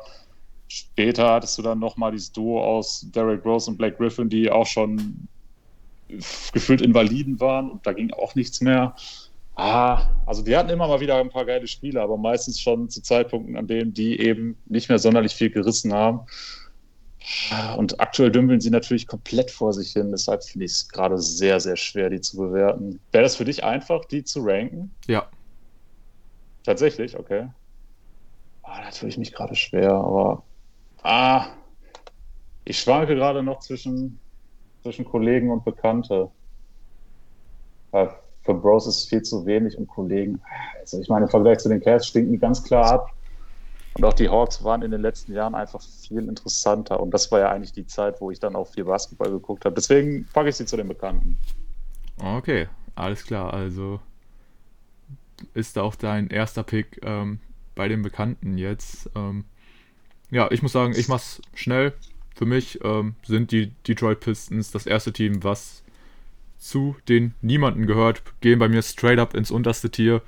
Fülle ich damit jetzt auch zum ersten Mal. Ähm, und eigentlich alle Punkte, die du angesprochen hast, äh, ja, sind einfach auch negative Highlights für mich. Klar, diese Geschichte damals mit den Bad Boy Pistons, kannte ich auch. Und generell bin ich ja eigentlich schon eher jemand, der auch so sagen sagt, äh, er findet es interessant, wenn Teams, sag ich mal, andere Ansätze verfolgen oder auch mal nicht den normalen Weg gehen, aber sowas halt, ähm, ja, ein Spiel zu spielen mit der Hauptabsicht, äh, Michael Jordan das Leben nicht schwer zu machen, sondern wirklich ihn, ja, nur zu provozieren und äh, auch im schlimmsten Fall zu verletzen. Das geht dann über eine gewisse Grenze hinaus, äh, ja, wo die Sportlichkeit verloren geht. Und im Großen und Ganzen, klar, danach waren sie, haben sie echt relevanten Basketball gespielt. Ähm, hast die Finals gegen die Spurs schon angesprochen. Ich glaube, 2004 haben sie dann noch gegen die Lakers gewonnen. Ja, genau. Genau. Ja. Also man kann sagen, sie waren auf jeden Fall auch erfolgreich, aber nee, ganz im äh, Ernst, auch dann, seitdem ich jetzt die NBA ernsthaft verfolge, Detroit ist einfach so ein Trümmerhaufen und ich habe mich vor der Saison mega gefreut, äh, dass Killian Hayes bei ihnen gelandet ist, weil ich habe mir so gedacht, okay, ich mag die Pistons zwar nicht, aber da wird ein Killian Hayes auf jeden Fall gut spielen können, vielleicht hinter einem D-Rose auch nochmal lernen können, was ist passiert. Killian Hayes hat sich sofort verletzt, mittlerweile ist ein D-Rose auch nicht mehr da, ein Blake Griffin ist mittlerweile auch nicht da, der sich gefühlt in dieser Zeit äh, ja, in Detroit auch nur zurückgenommen hat, von daher, nee, die Pistons sind für mich echt so ein Team, also ich brauche sie nicht, von daher, für mich, für mich sind es wirklich absolute Niemande. Ja, okay, finde ich interessant. Also ich denke, der, der ausschlaggebende Punkt, warum sie für mich dann doch noch Bekannte sind, ist einfach der, dass ich mir dann später immer noch oft alte Spiele von denen angeguckt habe, weil ich finde, dass du auch gerade was so defensives Spielverständnis angeht, da kannst du extrem viel lernen, wenn du dir die Spiele von den Pistons anguckst. Aber ja, gut, auch für mich jetzt wenig überraschend, dass du sie tatsächlich so tief gerankt hast. Habe ich auch tatsächlich fast vermutet. Ja, krass. Ah, Okay. Ähm, ja, dann würde ich sagen, haben wir aber auch genug über Detroit geredet. Ähm, ja, machen wir mit den Pacers weiter. Ich weiß gar nicht, bin ich dran mit vorlegen oder du? Äh, du bist dran, ja. Okay, ja, die Pacers. Ähm, auch so ein Team, tue ich mich schwer mit die äh, einzuordnen. Ist halt so ein Team, wo ich mir immer denke, okay, ja, die sind eigentlich ganz cool, aber so richtig einem was geben tun die nicht. Und auch wenn ich so in die History gucke, hatten die jetzt auch nicht so die Wahnsinnsnamen. Ich denke, der größte ist ein Reggie Miller. Ja, Kann, kann man schon sagen. kann man sagen. Man hat ja lange vermutet, dass Paul George auf jeden Fall der größte Pacer aller Zeiten wird, aber der hat natürlich dann auch dieses Verletzungspech. Ja, wenn du Reggie Miller nimmst, dann denke ich mal, nimmt dir das keiner übel. Ja, dann kann man natürlich auch noch sagen, war die Trainerstation von dem Larry Bird, von daher auch irgendwo cool. Und auch so das aktuelle Roster finde ich eigentlich insgesamt eigentlich auch durchweg cool mit jemandem wie Sabonis. Aber reicht das, um ins Kollegentier zu kommen? Ich weiß es halt nicht, weil das ist halt, wie gesagt, das ist so ein Team, das gibt mir nicht unbedingt viel. Aber ich habe auch wirklich nichts Negatives so bei den Pacers, von daher. Ja, ich glaube, die sind halt echt in der Mitte bei den Kollegen, sind die ganz gut. Passen sie einfach rein. So nichts Positives, nichts Negatives, aber mit denen kannst du bestimmt mal so eine Cola trinken gehen. Von daher, äh, ja, die Pacers für mich, äh, ich würde sie sogar minimal noch vor die Hawks setzen. Deswegen, ja, bei mir die Pacers das dritte Team im mittleren Tier bei den Kollegen. Ja, finde ich spannend. Ähm, Paul George habe ich ja gerade mal angesprochen. Zu der Zeit fand ich die Pacers absolut geil. Also ist absolut geil, ist vielleicht auch ein bisschen übertrieben. Aber da habe ich sie wirklich sehr, sehr gemocht. Nachdem er dann weg war, er hat das dann alles so ein bisschen nachgelassen.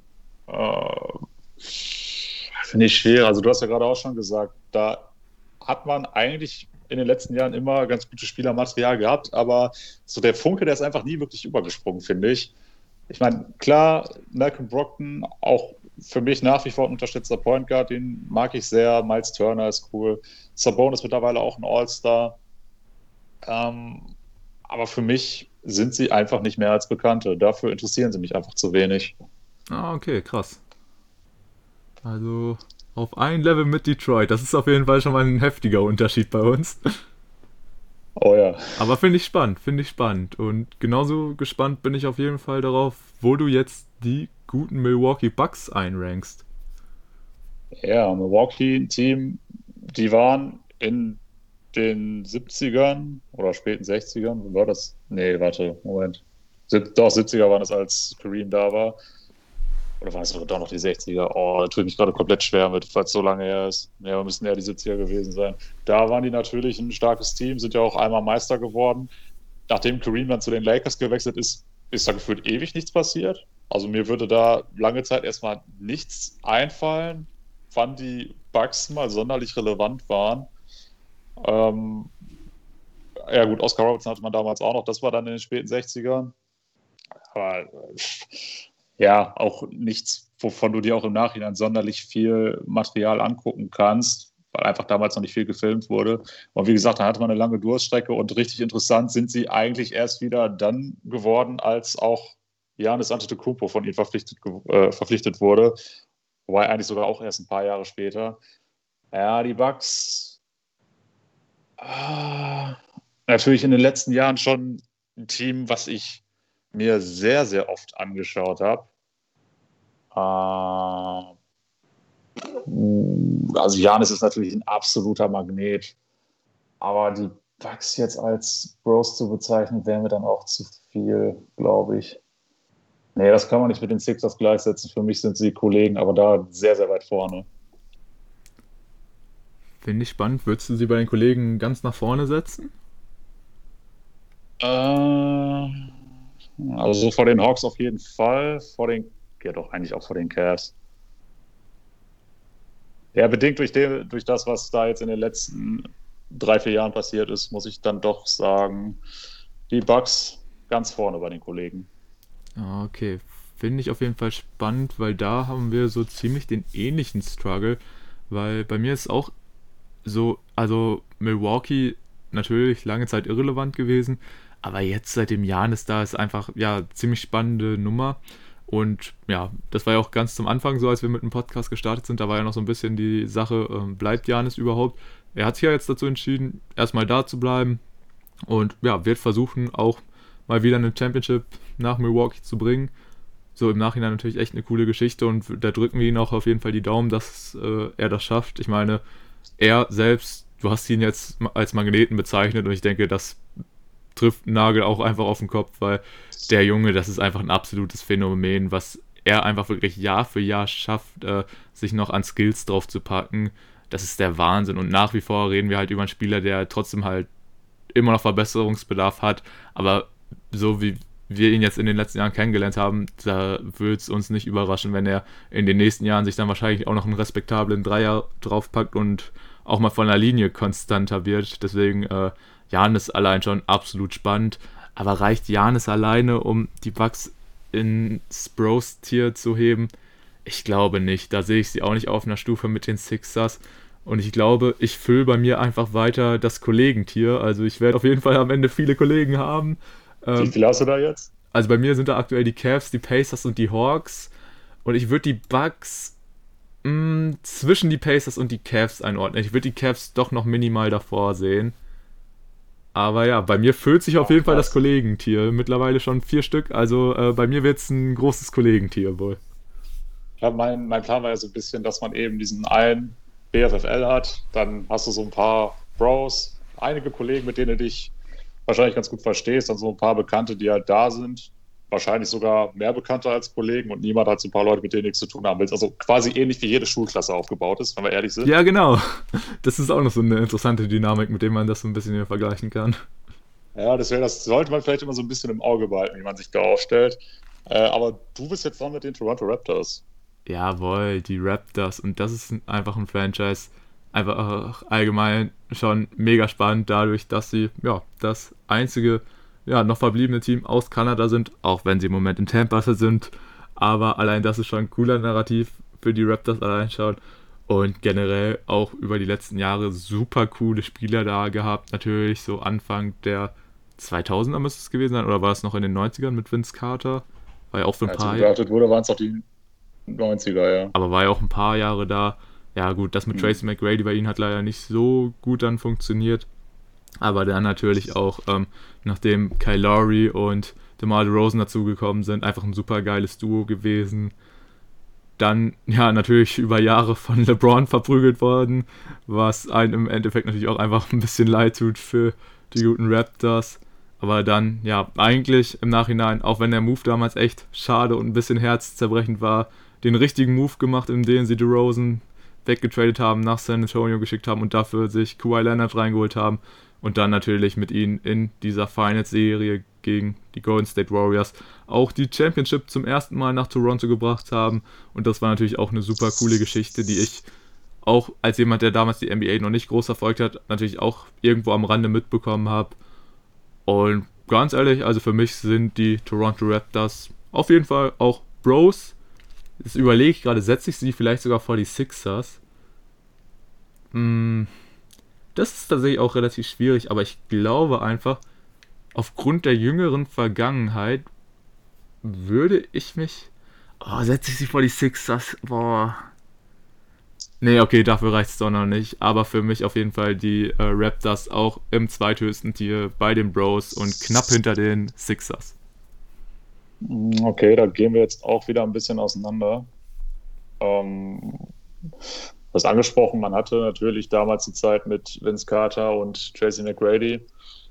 Dann war auch lange Zeit nicht ganz so viel vorsichtig formuliert. Dann hattest du natürlich diesen Backcourt aus Lowry und DeRozan, was geil war, zumindest in der Regular Season. In den Playoffs war das dann nicht mehr ganz so cool. Uh, du hast die Meisterschaft angesprochen. Da gab es natürlich auch dieses legendäre Game 7 gegen die Sixers mit dem glücklichsten Buzzerbeater, den ich jemals gesehen habe. Damals von Kawhi. Der war uh, mega. Ja. Und auch in den, in den Finals hatten sie natürlich sehr davon profitiert, dass bei den Warriors KD sich nach seinem Comeback direkt wieder verletzt hat und auch Clay Thompson dann diese Scheißverletzung hatte. Ja, die Raptors natürlich auch ein Franchise mit sehr, sehr geilen Fans. Wenn man sich da anguckt, was da in dem, ich weiß nicht mehr, wie die ihre Fanmeide da nennen. Ich wusste das mal. Kann man nicht drauf. Jurassic Park, glaube ich, nennen die Idee. Stabiler Name und natürlich der Top-Supporter Drake.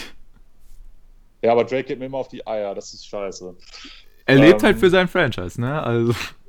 Ja, er lebt es aber sehr asozial aus teilweise. Und wenn ich dann sehe, dass er denkt, er wäre gefühlt einer von den Spielern und könnte ihm das Team scheiße anmachen, dann kriege ich zu viel. Ähm, für mich die Raptors ein Team mit sehr guten Aspekten, aber auch mit ein paar, ja, nicht ganz so guten. Ich denke, wenn ich sie bei den Kollegen einsortiere, dann mache ich nicht ganz viel falsch. Ah, okay. Wo würdest du sie da dann nochmal genauer einsortieren, bei welchen Teams? Boah, das ist schwer. Also auf jeden Fall hinter den Bucks und auch hinter den Cavs. Aber sind die jetzt vor den Hawks oder hinter, ist eigentlich scheißegal. Was, Tim? Wir wollen auch Ordnung innerhalb der Tiers haben. Ist das so? Eigentlich ja. Ja, dann, dann sind sie von mir aus vor den Hawks. Nice. Okay. Dann, ja, darfst du jetzt wieder den ersten Take machen. Bei mir wird es nicht lange dauern. Dann sag du mir aber gerne deine Meinung zu den Dallas Mavericks. Bist du sicher, dass du nicht mit den Mavs anfangen willst? Habe ich nicht gerade bei den Raptors angefangen? Ja, aber trotzdem, einfach aus, aus Prinzip. Okay, ja, dann straight up. Die Mavs. Das, das, das möchte ich dir nicht nehmen. die Mavs sind meine Best Friends for Life. Einfach, ja, mein Franchise des Herzens. Und klar, man kann sagen, ey, du verfolgst die NBA doch noch gar nicht so lange, wie kann man sich denn da schon so heftig committen? Und ja, natürlich unter anderem auch wegen Luca bin ich großer Mavs-Fan, aber selbst wenn Luca, was ich natürlich nicht hoffe, in ein paar Jahren nicht mehr bei den Mavs spielen sollte, bleibe ich trotzdem einfach mit dieser Franchise verbunden, was natürlich auch historisch bedingt alleine schon wegen Dirk dazu führt. Und ja, es ist immer ein bisschen weird, wenn ich dann auch so mit so, ja, nicht so den riesigen NBA-Fans oder so rede und ich sage halt so, ja, ich bin Mavs-Fan. Sagen halt viele so, ja, wahrscheinlich wegen Dirk und ich dann so, nee, tatsächlich eher nicht. ähm, tatsächlich liegt Wegen Maxi. ja, Maxi natürlich auch ein sehr gro großer und positiver Punkt. Aber nee, das, ist auf, das ist auf jeden Fall auch immer ganz äh, eine interessante Nummer. Aber nee, die Mavs einfach super cooles Team und äh, ja, wie gesagt, ähm, haben für den Moment gesorgt, der mich einfach hooked auf Basketball gemacht hat. Und ja, dann war es einfach um mich geschehen. Und ja, ich habe mich in dieses Franchise verliebt. Deswegen, ja, die Dallas Mavericks für mich natürlich auf der 1 im obersten Tier. Und ja, da werden sie auch einsam bleiben, aber einsam bei mir in meinem Herzen. Von daher, ja, haben wir da schon mal das oberste Tier bei mir gefüllt. Und jetzt darfst du gerne deinen Take zu den Mavs abgeben. Das ist auch so ein Team, da könnte man jetzt eine riesige Kontroverse draus machen. Oh, da tue ich mich gerade auch ziemlich schwer. Also wenn du die Mavs jetzt ins unterste Tier packst, Tim, ne, dann komme ich Nein, aber... das nicht. Nein, das, das auf keinen Fall. Aber wenn ich so überlege, was hat mich dazu bewegt, die Mavs anzugucken in den letzten Jahren, dann war es meistens eigentlich, dass ich Nowitzki sehen wollte. Und was natürlich auch der Grund ist, warum die Mavs gerade in Deutschland viele Fans haben, ist, dass sie eben Dirk 21 Jahre unter Vertrag hatten, aber dann jetzt aktuell auch Maxi oder Detlef Schrempf war auch ein paar Jahre da. Aber jetzt alleine zu sagen, ähm, ja, da spielen so viele Deutsche und äh, weil deutsche Spieler toll sind, weil sie Deutsch sind, das ist mir auch zu einfach. Und ich muss ja auch ehrlich sagen, wenn, wenn Nowitzki jetzt nicht aus Deutschland kommen würde, dann würde ich wahrscheinlich den Titel 2011 von den Mavs auch überhaupt nicht feiern. Äh, und Nowitzki hätte mich wahrscheinlich auch überhaupt nicht gefesselt. Oh, das ist ein bisschen hart. Einfach, ja, das ist jetzt auch überhaupt nicht gegen ihn. Ich meine, er war äh, erfolgreich, so wie er gespielt hat und seine Legacy ist natürlich absolut geil, was er gemacht hat.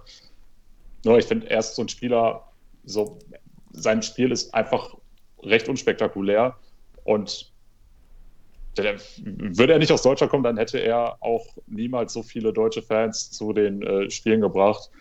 Ah, deshalb ah, finde ich es auch schwierig, ihn dann wirklich zu den äh, Bros zu packen weil ich jetzt auch die Mavs eher selten gucke. Heute vielleicht, hatten wir davon schon drüber gequatscht, dass man das äh, zusammen machen könnte. Müssen wir da mal gucken. Ich glaube, ich kann sie leider tatsächlich nur zu den Kollegen packen. Uff. Big Downer, Big Downer. Setzt du sie denn da wenigstens an die Front? Ah, oh. oh da müsste ich jetzt lange überlegen, wie ich die da hinpacke. Das ist schwierig. Eieiei, Tim, es wird nicht besser, es wird nicht besser. es wird echt oh, nicht ich, besser. Ich werfe hier schon vor Schock meine Flasche um. Hilfe. Bitte sag mir, dass sie zu war. Ja, sie war zu. Ah, das ist ja egal. Ah, ja, du, du wirst ja mein Bild am Ende sehen. Ich sage jetzt noch nicht, wo ich sie eingeordnet habe. Uff, jetzt macht das auch noch spannend, ey. Mein ja, dann kann Gott. ich das ja still und heimlich noch ändern zwischendurch. Das ist das Praktische. Ja, okay, dann darfst du jetzt gerne dein Take zu deinen Nuggets abgeben. Ah, ich merke schon, dass jetzt keinen Bock mehr, finde ich gut. ja, gut, dass wir immer noch mehr als die Hälfte vor uns haben. Ich hätte auch niemals gedacht, dass wir das so lange ziehen, aber anyway. Ja, die Nuggets, muss ich sagen, waren das Team, was mich letztendlich als, ja, was dafür gesorgt hat, dass ich der NBA als Fan treu geblieben bin damals, als sie eben das Duo aus allen Iverson und Carmelo Anthony hatte, was ich sehr, sehr geil fand. Und auch nachdem Iverson dann zu den Pistons getradet wurde und durch Chauncey Billups ersetzt wurde, fand ich das immer noch sehr, sehr geil. Und ja, da ich, ich würde mal behaupten, in allen Bereichen des Lebens eine richtig treue Seele bin, bin ich natürlich auch den Nuggets treu geblieben und deswegen sie bei mir der Pick im Tier BFFL. Nice. Also hast jetzt auch du dein oberstes Tier gefüllt. Und ja, bei mir, die Nuggets stehen so ein bisschen auf der Kippe. Eigentlich, ja. Also es ist so ein bisschen wie bei den Pacers, nur dass die Nuggets mir halt dann doch ein bisschen mehr geben. Es sind einfach ein cooles Team. Ich mag halt auch besonders jetzt diesen jüngeren Kern um ja, Jokic, Jamal Murray und seit neuestem auch Aaron Gordon. Passen auch, finde ich, äh, alle drei ganz gut zusammen und ich bin mal gespannt, wie sie sich da in Zukunft dann auch noch weiterentwickeln werden. Ja, haben halt auch im Moment mit jemandem wie Michael Porter Jr., jemanden ja auch, der defensiv, äh, definitiv über Potenzial verfügt. Aber bei den Nuggets halt im Moment fehlt es echt ein bisschen an der Defense. Da müssten sie echt ein bisschen noch nachlegen. Da wäre die Truppe echt brutal. Aber gut, kann ja noch alles werden. Ähm, haben allerdings vor kurzem natürlich auch echt ein bisschen Sympathien eingeboost, dadurch, dass sie den guten Isaiah weggetradet haben. Hm. Aber trotzdem, ja, ich würde. Sie haben sich aber dafür Javel McGee geholt, ja, das darfst du nicht unterschätzen. Ja, das ist schon cool, ja. Ja, und damals auch mit AI und Mello. Ja, ja man, man, man, kann, man kann schon Case für sie machen. Ich, ich gehe, ich setze sie noch ins Bros-Tier, aber da dann ans Ende hinter die Raptors. Aber ja, join da auf jeden Fall, ja, den Raptors und Philly in meinem Bro-Tier. Alles klar. Kann ich mitleben. okay, ähm, dann würde ich einfach mal mit den Memphis Grizzlies weitermachen. Ja, leg los. Ja, die Grizzlies, auch auf jeden Fall ein Team, was jetzt einen ordentlichen Wandel hingelegt hat innerhalb der letzten Jahre, sind ja, ja, vom guten Grit and Grind Stil jetzt mittlerweile halt komplett weg, gibt keine Überbleibsel mehr aus der Zeit, auch halt, ja, die bis dahin wahrscheinlich so mitgrößten Grizzlies in Form von Marc Gasol und Mike Conley. Jetzt auch schon ein bisschen länger nicht mehr da, aber was man auf jeden Fall den Grizzlies zugutehalten muss, sie haben es auf jeden Fall geschafft, ja, ihren Rebuild schnell einzuleiten und jetzt auch schnell mit äh, Leuten wie Jared Jackson Jr. oder auch natürlich insbesondere Ja Morant, da einfach sehr vielversprechende Jungs gefunden. Generell die Grizzlies, ich glaube, sie haben drei Spieler, die über 25 Jahre alt sind. Einfach ein sehr vielversprechendes Team für die Zukunft. Und ähm, alleine wegen Ja Morant, weil ich diesen Typen, ich finde diesen Jungen einfach so spektakulär. Wirklich, ich könnte mir jeden Tag eine Stunde Ja Morant Highlights angucken und äh, mir wird nicht langweilig dabei werden. Also dieser Typ allein schon zieht für mich die Grizzlies locker ins Kollegentier. Und ich glaube, ich overhype ihn vielleicht gerade ein bisschen zu sehr, aber ich, ich hau die Grizzlies. Oh, setze ich sie. Nee, nach ganz vorne noch vor den Cavs reicht's nicht, aber ich setze sie sogar echt noch vor den Bucks. Also bei mir die Grizzlies im Kollegentier an zweiter Stelle im Moment. Okay, da haben wir jetzt wieder eine Differenz. Denn bei den Grizzlies ah, war natürlich mich auch so schwer, aber es ist letztendlich so, dass die natürlich lange mit Grit and Grind gefahren sind, aber da fand ich sie jetzt auch schon nicht so interessant. Als das dann weggebrochen ist, da wusste es erstmal gar nicht, wie es da jetzt weitergeht. Jetzt haben wir natürlich Jamorant, der noch jede Menge Upside hat. Und ich finde es auch völlig in Ordnung, dass du ihn hypst. Ganz so krass wie du sehe ich ihn wahrscheinlich nicht. Ähm, aber die gehen auch fast komplett an mir vorbei. Deswegen sind sie für mich auch nicht mehr als Bekannte. Ah, okay. Ja, ist auf jeden Fall auch gut. Ich glaube, dein bekannter Tier ist mittlerweile auch ein bisschen voller geworden, oder? Äh, ich habe da jetzt drei Teams. Ja, bei mir sind da immer noch die Wizards ganz alleine. Also bei mir schneiden die Mannschaften bislang auf jeden Fall ganz gut ab. Ich habe da wirklich nur die Wizards und die Pistons bislang in den unteren Tiers. Aber gut, vielleicht ist ja beim nächsten Team anders. Aber da würde ich sagen, leite du doch erstmal die Minnesota Timberwolves ein. Ja, sehr, sehr gerne. Die Minnesota Timberwolves ein Team, was leider in dieser Saison am Ende der Tabelle in der Western Conference steht. Was ich sehr bedauere, denn ich habe sie vor der Saison eigentlich deutlich besser eingeschätzt. Man hat mit Carl Anthony Towns einen der besten Center der Liga, auch ein Spieler, den ich sehr, sehr feiere. Dazu mit D'Angelo Russell, dieses Tour hat man ja noch gar nicht wirklich gesehen.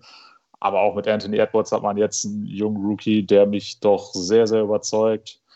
Äh, Ricky Review fällt dieses Jahr so ein bisschen hinten rüber, auch wenn ich ihn sehr, sehr mag. Und wenn wir jetzt noch mal ein bisschen in die Vergangenheit gucken, das ist auch heute noch so, dass ich mir sehr gerne Spiele aus der Saison 03-04 angucke, als Kevin Garnett dann auch MVP geworden ist. Allgemein die Zeit von Kevin Garnett bei den Minnesota Timberwolves absolut genial. Ähm, dann hatte man ja zwischendurch auch nochmal Derrick Rose, der zwar nicht mehr der Chicago Bulls Derrick Rose war, aber auch immer mal wieder noch gezeigt hat, was er drauf hatte. Ich glaube, er hatte auch bei den Timberwolves dann sein Career High. Von daher die Timberwolves ein Team, was für mich immer wieder interessant war. Und klar, dieses Jahr hatte man viel Verletzungspech. Dennoch ein Team, was ich eigentlich immer noch auf dem Radar habe und deswegen die Minnesota Timberwolves für mich Kollegen. Ah, okay, dann gehen wir da auch mal wieder ein bisschen auseinander. Ja, die Timberwolves habe ich mich auch schwer getan, weil das ist eigentlich so ein Team, eigentlich will ich die mögen, aber irgendwie springt da der Funke halt nicht so wirklich über, wie auch ein bisschen in dieser aktuellen Saison. Man sieht immer echt gute Ansätze bei ihnen und die hatten ja auch über die Jahre echt coole Spieler. Halt echt so Jungs wie KG, auch Jimmy Butler damals, als er da hingekommen ist, als man sich so gedacht hat, okay, er ist jetzt endlich raus aus Chicago, vielleicht läuft es dann mit den Timberwolves, hat sich ja auch ziemlich schnell zerschlagen. Ja, in D-Rose hat es ja auch schon gesagt, also die haben schon coole Spieler, auch jetzt halt mit einem Cat und mit einem Anthony Edwards, das sind schon echt also vom reinen Spielermaterial sind das viele Jungs, wo ich sagen würde, ja, die sind richtig cool und gehören auf jeden Fall auch bisschen, äh, schon eher zu meinen Favoriten. Aber wie gesagt, bei mir fehlt irgendwie dieses, dieses gewisse Etwas. Also irgendwie ist da dieser Funken bei den Timberwolves noch nicht übergesprungen. Und ich glaube, aktuell würde ich die Timberwolves da auch einfach nur als, ja, Bekanntschaft sehen und würde sie aber auf jeden Fall deutlich noch dann vor den Wizards stellen in dem bekannten Tier bei mir. Ja, dann bekommst du da jetzt auch mal noch ein Team mehr hin. Finde ich interessant, aber gut, hätte mich jetzt auch überrascht, wenn du sie ähnlich hoch gerankt hättest wie ich. Von daher passt schon. Ja, genau. Bisschen Unterschied tut ja auch gut. Und wie gesagt, meine unteren Tiers sind bislang noch ziemlich leer. Ähm, ich kann aber auf jeden Fall vorwegnehmen, das nächste Team ähm, bei mir wird auf jeden Fall auch nicht in die unteren Tiers wandern. Wir reden über die guten San Antonio Spurs und da kann ich direkt sagen, bei mir gehen die San Antonio Spurs straight up ins Bros-Tier und gehen da auch komplett an die Spitze. Also vorbei an den Nuggets, vorbei an den Raptors, vorbei an den Sixers. Für mich wirklich die Spurs ein absolut geiles Franchise. Natürlich History bedingt. Im Moment ist bei ihnen nicht viel los, aber generell allein, wenn man sich ja die Geschichte mit Pop anguckt, wie lange er da jetzt wirklich einfach schon aktiv als Trainer ist und ja, einfach da sein Mann steht, was er für Spieler über die Zeit entwickelt und herausgebracht hat, wie er die Championships gewonnen hat. Und der hat, also es ist einfach allgemein super sympathisches Franchise. Ist jetzt auch in San Antonio nicht unbedingt so, sag ich mal, mit dem größten Markt gesegnet. Also, dass irgendwie große Stars, die dann in die Free Agency oder so gehen, sich denken, boah, ja, ich gehe jetzt auf jeden Fall zu den Spurs. Aber äh, ja, einfach ein Team. Also mir fällt kein Grund ein, warum man die Spurs nicht, nicht, nicht mögen sollte. Wie gesagt, kommen da viel wirklich ähm, über ihre eigenen Leistungen, indem sie auch einfach immer gut äh, im Draft immer gute Talente picken, sich da nach und nach verstärken und dann diese Talente auch äh, ja, weiterentwickeln und aus ihnen dann gestandene NBA-Spieler und vielleicht sogar noch mehr machen. Und ja, natürlich auch historisch gesehen die Spurs eigentlich immer ein gutes Team gewesen. Ich weiß gar nicht, wie viele Jahre sie da. Ich glaube, letztes Jahr ist ja diese ewig lange Streak mit ihnen gerissen, wo sie dann nicht in den Playoffs waren. Ich glaube, davor war ja, glaube ich, also zumindest unter Popovic waren sie auf jeden Fall in den Jahren zuvor dann immer in den Playoffs und das waren ja auch schon ein paar, von daher, ja, ich weiß nicht, Vielleicht liegt es auch so ein bisschen daran, weil ich natürlich, äh, um mal kurz den Bogen in die Fußballbranche zu machen, ich mag es ja auch immer, wenn äh, Trainer lange bei ihrem Verein sind, als Fan von Werder Bremen mit so Legenden wie Thomas Schaf und Otto Rehagel äh, kenne ich mich damit ja aus und von daher, ja, es liegt glaube ich auch viel am Pop, aber auch so die Spieler, die sie hatten, sei es jetzt natürlich aus diesem Legendentrio mit Tim Duncan, Manu Ginobili oder Tony Parker, die drei Jungs natürlich absolute Legenden aber natürlich auch ähm, jemand wie Kawhi Leonard, auch wenn das Ganze ja leider unschön ausgegangen ist, aber er damals auch, als er dann in die Liga gekommen ist und wie er sich stetig verbessert hat, einfach ja eine coole Nummer gewesen.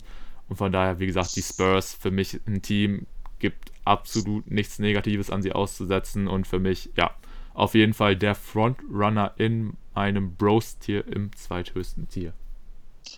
Ja, ins Bros-Tier würde ich sie auch packen, allerdings hinter die Sixers was ich auch ganz geil fand bei den Spurs war, dass zwar auch im späteren Verlauf seiner Karriere, aber dass dann irgendwann auch ein Pau Gasol nochmal dort gesigned hat und wir da dieses Duo aus ihn und Tony Parker hatten, obwohl die sich ja vorher über Jahre in der Nationalmannschaft gefühlt immer bekriegt haben.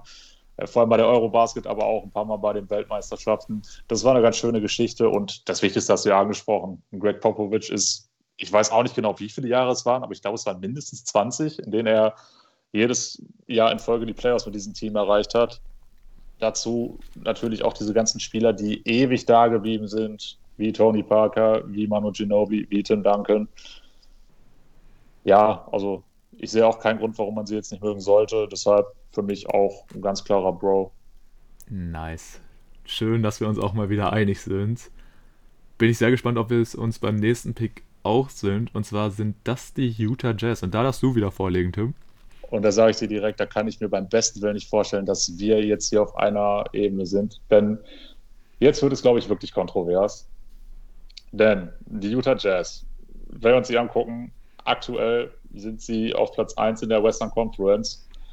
Dennoch würde ich persönlich niemals auf die Idee kommen zu sagen, Mensch, heute Nacht spielen die Utah Jazz, da muss ich mir auf jeden Fall ein Spiel angucken. Und wenn du das, diesen Stand hast als ein Team, was auf Platz 1 im Westen ist, nicht nur im Osten, sogar tatsächlich im Westen, in diesem maximalen Blutbad, da musst du eigentlich ein geiles Team haben, aber wenn du da trotzdem kein Interesse ziehst, dann finde ich das schon spannend. Und ich find, bin ja, ja, ich bin ja jemand, der sich auch hin und wieder mal äh, ganz alte Spiele anguckt, einfach um ein bisschen mehr auch über die NBA History zu lernen.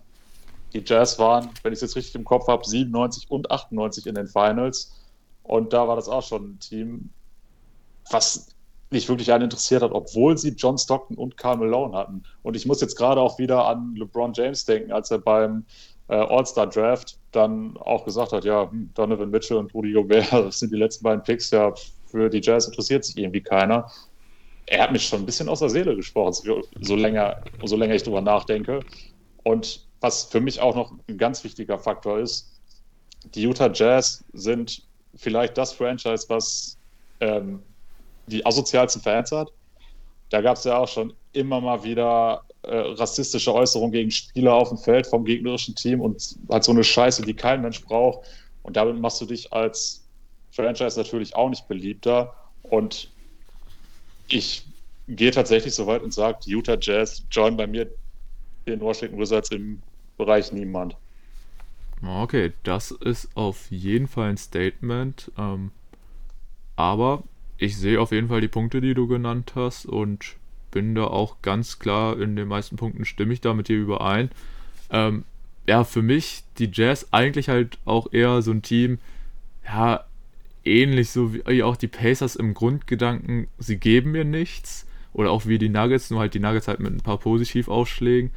Nur bei den Jazz halt wirklich auch überwiegen, wenn dann eher die negativen und die hast du jetzt eigentlich alle schon auch lang und breit erklärt und ähm, für mich eigentlich so mit der einzige Punkt, warum ich sage, okay, die Jazz halt doch im Moment doch äh, schon noch ein bisschen über den Niemandstier für mich einfach, ja, sie haben halt einfach mit jemandem wie Donovan Mitchell, aber auch mit jemandem wie Mike Conley, die haben halt dann doch schon einfach sympathische Jungs, wo ich sagen muss, ja, ich mag zum Beispiel auch einen Rudy Gobert nicht, aber allein die sind schon so ganz cool und man muss ihnen halt auch irgendwo Credits im Moment dafür geben. Sie liefern ja auch einfach schon seit Jahren eigentlich bockstarke Leistungen ab, sind Dauergast in den Playoffs und ja. Und sie hatten mal Tibor Pleiss für ein paar Spiele.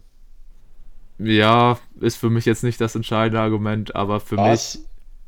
Weißt du, vorhin bei den Camps hast du gesagt, oh ja, die haben jetzt ja Isaiah Hartenstein, hat zwei Spiele gemacht, das ist jetzt total wichtig, aber ein Tibor Pleiss, das interessiert jetzt gar nicht, okay. Ja, Isaiah hat auf jeden Fall die größere Legacy. Jetzt schon. Laut Kobe Björn. ja, auch nochmal Shoutout, guckt euch sein Video an. Ähm, ja, war sehr, sehr gut. alle 18 Deutschen in der NBA hieß es, glaube ich, aber auf jeden Fall, ja, auch schaut da gerne vorbei. Ähm, aber nee, wir sind kurz vom Thema abgekommen. Ähm, ja, die Jazz. Ich bin nicht ganz so radikal und pack sie ins Niemandstier, aber ja, ich fülle weiter mein bekanntes Tier auf. Warum setze ich die Jazz jetzt vor die Wizards oder dahinter? Ich glaube, ich setze sie sogar hinter die Wizards. Ja, da muss ich echt sagen, also bei mir fehlt auch tatsächlich gar nicht so viel, um sie auch ins Niemandstier zu setzen.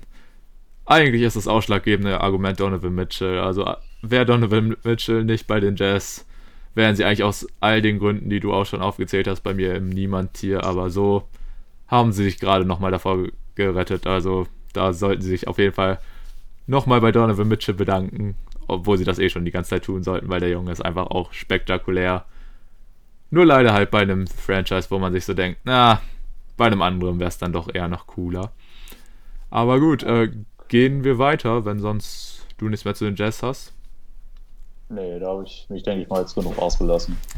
Gut, dann gehen wir rüber zu einem Team, ähm, da wird es bestimmt auch ein Zuhörer sehr interessieren, wo wir sie einranken. Und zwar gehen wir rüber zu den Los Angeles Clippers und natürlich an der Stelle Grüße gehen raus an Andy. Und ich habe die Befürchtung, ich werde mich jetzt ein bisschen unbeliebt beim guten Andy machen. Denn die Clippers, so cool sie auch über die letzten Jahre eigentlich waren und irgendwie diese Transition von natürlich Lob City, wo sie so wirklich, ja, quasi am ihrem Peak waren, mit natürlich Leuten wie Chris Paul, DeAndre Jordan, Blake Griffin, als er in die Liga kam. Auch ein Gallo war, glaube ich, zu der Zeit da, oder? Müsste, müsste eigentlich, oder? Das war, glaube ich, das müsste später gewesen Oder war, okay, dann war das später. Aber ja, haben dann auch irgendwie diese Transition, als halt Lob City ausgestorben ist, dann dazu auch irgendwie geschafft, dass sie jetzt halt auch mit Kawhi einen absoluten, ja, Star der Liga dabei haben, mit Paul George auch einen ziemlich großen Namen als Coaster. Aber irgendwie, ja. Also, wenn ich an die Clippers denke, denke ich halt wirklich an dieses eine Playoffs-Games äh, letzte Saison in der Bubble, halt gegen die Mavs, wo Luca diesen Game Winner am Ende reinknallt. Und irgendwie sind sie deswegen ja auch so ein bisschen Teil der Geschichte, wie ich jetzt zur NBA gefunden habe. Reicht es dafür dann trotzdem, die Clippers irgendwie großartig einzuordnen? Ich meine, ich bin großer Fan von Kawhi, aber ansonsten der Rest der Mannschaft ist mir jetzt nicht unbedingt sympathisch, muss ich ganz ehrlich sein. Und ja, wenn ich mir die Lob City-Ära angucke, muss ich sagen, die ist natürlich schon echt geil. Aber das, nee, das reißt es echt nicht raus. Und ich muss sagen, bei mir, die Clippers kommen auch ins bekannte Tier und äh, landen da sogar noch hinter den Timberwolves und sind da an Position 2 bei mir im bekannte Tier. Da bin ich ja glatt froh, dass wir den Pod mit Andy schon aufgenommen haben. Ja, ja, habe ich mir jetzt gerade auch gedacht. Aber ja, also wie gesagt, nochmal so Grüße ra gehen raus an Andy. Nimm es nicht persönlich, aber wie gesagt, mir geben die Clippers leider nicht so viel. Ja, ganz so schlimm ist es bei mir auf jeden Fall nicht. Die Lob City Clippers habe ich auch extrem abgefeiert. Eben mit Chris Paul, einem meiner absolut Lieblings-Point Guards. Dann hast du diese beiden Türme da unterm Korb und dazu noch einen JJ Reddick auf dem Flügel. Den Jungen liebe ich auch komplett. Also die Lob City Clippers haben es mir damals auch komplett angetan. Beim aktuellen Team sieht es dann schon ein bisschen anders aus. Gerade im letzten Jahr auch, als zum Beispiel Manchester Rail noch da war und die einen auf Bad Boy Pistons 2.0 dann auch gemacht haben letztendlich und dann auch kläglich gescheitert sind an den, an den Nuggets nach der 3-1-Führung. Da habe ich gedacht, ey, was seid ihr denn für welche? Ihr seid so von euch überzeugt, dass ihr das geilste Team seid und dann choked ihr maximal. Ja, weiß ich nicht. Oder sind wirklich ein paar sehr, sehr schwierige Charaktere aktuell in dem Team, weshalb ich das Franchise in der aktuellen Konstellation auch nicht so sehr feiere. Äh, an dieser Stelle werde ich Andi aber nochmal versprechen, dass ich in Zukunft ein größeres Auge mal auf den guten Terrence Mann werfe. Verspreche ich dir hoch und heilig. Ähm, also ins Kollegen-Tier müssen sie bei mir auf jeden Fall. Aber du hast ja wirklich mit den Lob City Clippers so ein Team, was ganz nah am Maximum ist und mit dem aktuellen Team eins, was dann auf jeden Fall unterdurchschnittlich ist. Deswegen würde ich sagen, sitzt ein Kollegentier bei mir relativ weit vorne, aber für, fürs Bros-Tier reicht es dann einfach nicht am Ende. Okay. Auf jeden Fall auch interessant, sind wir da echt noch ein bisschen mehr auseinander. Bin ich mal gespannt, ob wir das beim nächsten Team auch sind. Und da darfst du gerne wieder die Einleitung übernehmen, Tim. Red doch gerne über die Phoenix Suns. Ja, die Phoenix Suns, ein Team, was in den letzten Jahren natürlich auch immer irgendwo am unteren Ende der Tabelle rumgekraxelt ist. Dann hatte man in, diesem, in, in der Bubble diesen komplett gestörten Lauf, als man jedes Spiel gewonnen hat, aber trotzdem die Playoffs nicht erreicht hat, was natürlich sehr, sehr schade war. Das tat mir auch leid für dieses Team, obwohl ich sonst eigentlich keine sonderlich großen Sympathien für die Suns empfunden habe zu dem Zeitpunkt. Jetzt hat man sich Chris Paul geholt und ist aktuell wahrscheinlich entgegen jeder Erwartung an Platz 2 im Westen. Wird mit großer Sicherheit Homecourt Advantage haben in den Playoffs. Und jetzt sind sie tatsächlich wieder relevant. Man hatte 2005 und 2006, glaube ich, ja doch, genau, 2005 und 2006 mit Steve Nash sogar den MVP, der ja im Endeffekt auch ähnliche Zahlen aufgelegt hat wie Chris Paul heute. Also verhältnismäßig wenig Punkte im Vergleich zu anderen MVP-Kandidaten, aber dafür brutal viele Assists. Und das war ein Team, die damals unter, doch unter Mike D'Antoni was dieses 8 Seconds or Less gespielt hatten, was auch eigentlich sehr, sehr geil war. Da habe ich auch viel zu wenig bisher von gesehen. Aber die Suns auch so ein Team, wirklich gecatcht haben die mich nicht. Dieses Jahr wären sie langsam, aber sicher interessant. Aber ich bin jetzt auch kein sonderlich großer Fan von Devin Booker. DeAndre Ayton finde ich auch noch ganz cool. Sie sind für mich aber auch nicht mehr als Bekannte. Okay. Ähm, ja, da gehen wir tatsächlich einen relativ ähnlichen Weg, muss ich sagen. Also halt auch die Suns. Ja, irgendwie mittlerweile halt auch echt so ein Paradebeispiel, wie man gut dann Rebuild einleiten kann. Also, das ist generell, finde ich, auch so ein absolutes Mysterium in dieser Saison. So, so viele sagen auch dann immer, ja, äh, die Jazz werden unterschätzt, die Jazz werden unterschätzt, die, Rang, die sind dann der Eins und über die redet keiner. wenn man dann aber guckt, okay, die Suns sind im Moment auf der 2 und über die wird noch weniger geredet, ist echt irgendwie ein Phänomen. Die sind ja auch ein Platz darunter. Genau, sind ein Platz darunter, aber über sie wird nochmal deutlich weniger geredet als über die Jazz. Und ich muss sagen, aktuell das Team gefällt mir halt auch echt ziemlich gut. Ich bin, wie du, jetzt nicht der absolute Devin Booker-Fan. Also zumindest setzt sich nicht so auf den Hype-Train, wie manche andere das tun. Aber ansonsten so ein Aiton ist cool. Jay Crowder mag ich auch sehr gerne. Ähm, ja, Chris Paul eigentlich auch sehr gerne. Hat aber auch schon eben die Clippers bei mir nicht retten können und ah, schwierig. Also eigentlich, boah, also bei mir schwanken, also ich finde find ich sie cooler als die Hawks. Also sie schwanken gerade echt Nein. bei mir zwischen Kollegen und Bekannte. Aber ich glaube, ich würde sie Nee, ich würde sie trotzdem noch ins bekannte Tier setzen, aber da dann an die Spitze noch vor den Timberwolves. Ja, okay, ich habe sie tatsächlich sogar noch hinter den Pistons, aber egal, anyway. Okay, interessant, ja. Gut, interessant wird es auch beim nächsten Team. Wir reden über die Portland Trailblazers und das ist natürlich so ein Team, ja, bei mir, ja, die Trailblazers, auch irgendwie so ein Phänomen über die letzten Jahre, muss man ja wirklich sagen. Also, jetzt so history-wise sind so auch die Trailblazers ein Team, mit dem habe ich mich so gut wie gar nicht auseinandergesetzt, einfach weil das auch so ein Franchise ist, jetzt so richtig interessieren tun die mich halt auch nicht. Und irgendwie so history-wise habe ich mir da echt wenig angeguckt. Ich weiß, dass beispielsweise Scotty Pippen da dann irgendwann mal war. Und ansonsten, äh, äh, ja, kenne ich natürlich über die letzten Jahre die Portland Trailblazers am allermeisten natürlich über Damian Lillard, das absolute Gesicht der Franchise über die letzten Jahre gewesen, zusammen mit einem CJ McCallum. Und ja, aber overall, klar, Dame, absolut geiler Zocker. Ähm, auch so ein Paradebeispiel davon, wie man als ja eher kleinerer Spieler in der NBA auch wahnsinnig mithalten kann und wie er mit noch anderen Spielern, wie unter anderem einem Seth Curry, ähm, es geschafft hat, das äh, Spiel zu revolutionieren mit, ja, einfach diesen Move, den Dreier einfach von überall zünden zu können, einfach, sei es jetzt, ja, einfach aus dem Dribbling oder auch einfach gegen den Mann ins One-on-One zu gehen und dann einfach auch den Stepback zu machen und da das Ding einfach zu versenken. Also Dame allein echt ein cooler Spieler und wird alleine das Team vielleicht sogar schon ins Kollegentier heben können. Aber ansonsten gibt mir dieses Franchise halt echt wenig. Von daher muss ich auch sagen, die Portland Trailblazers sind für mich auch nicht mehr als Bekannte. Und ich würde sie auch noch hinter den Clippers einordnen. Okay. Ich bin jetzt, um mal kurz vom äh, Thema abzulenken, dafür, dass wir die Takes ein bisschen kürzer machen, weil wir schon wieder sehr, sehr lange dabei sind und ich glaube nicht mal die Hälfte hatten. Deshalb versuche ich es relativ kurz zu machen. Ich bin da ähnlich unterwegs wie du. Für mich sind sie auch nur Bekannte, eben history-wise war da jetzt auch nichts sonderlich Großartiges.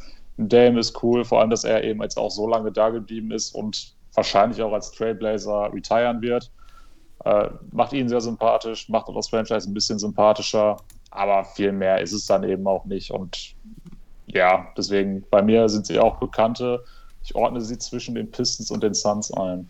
Okay, interessant. Und ja, ich sehe deinen Punkt, dass wir ein bisschen aufs Gas treten müssen. Aber ja, schauen wir mal. Ähm, beim nächsten Team mache ich schnell die Sacramento Aber ich bin dran. Achso, du bist dran.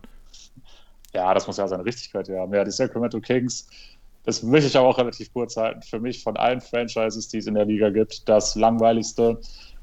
Da gab es nicht wirklich sonder sonderlich viele Lichtblicke in der ganzen Franchise-History. Man war Anfang der 2000er mal kurze Zeit relativ gut mit Mike Bibby und Peja Stojakovic und den ganzen Konsorten, die es damals gab. Dann hatte man mit Boogie Cousins auch mal einen der, ja, den wahrscheinlich besten Center der Liga zu der Zeit, konnte aber auch nichts reißen. Jetzt hast du mit De'Aaron Fox einen ganz coolen Point Guard. Ähm, mit Buddy Hield auch noch guten Shooting Guard daneben, aber dann hast du zum Beispiel auch 2018 dann Marvin Beckley vor Leuten wie Trae Young oder Luka Doncic gepickt, was auch einfach dämlich war. Ja, wie gesagt, hat, das Team hat mir nie was gegeben, gibt mir aktuell auch nichts, deswegen bei mir die 30 und ja. in niemand hier.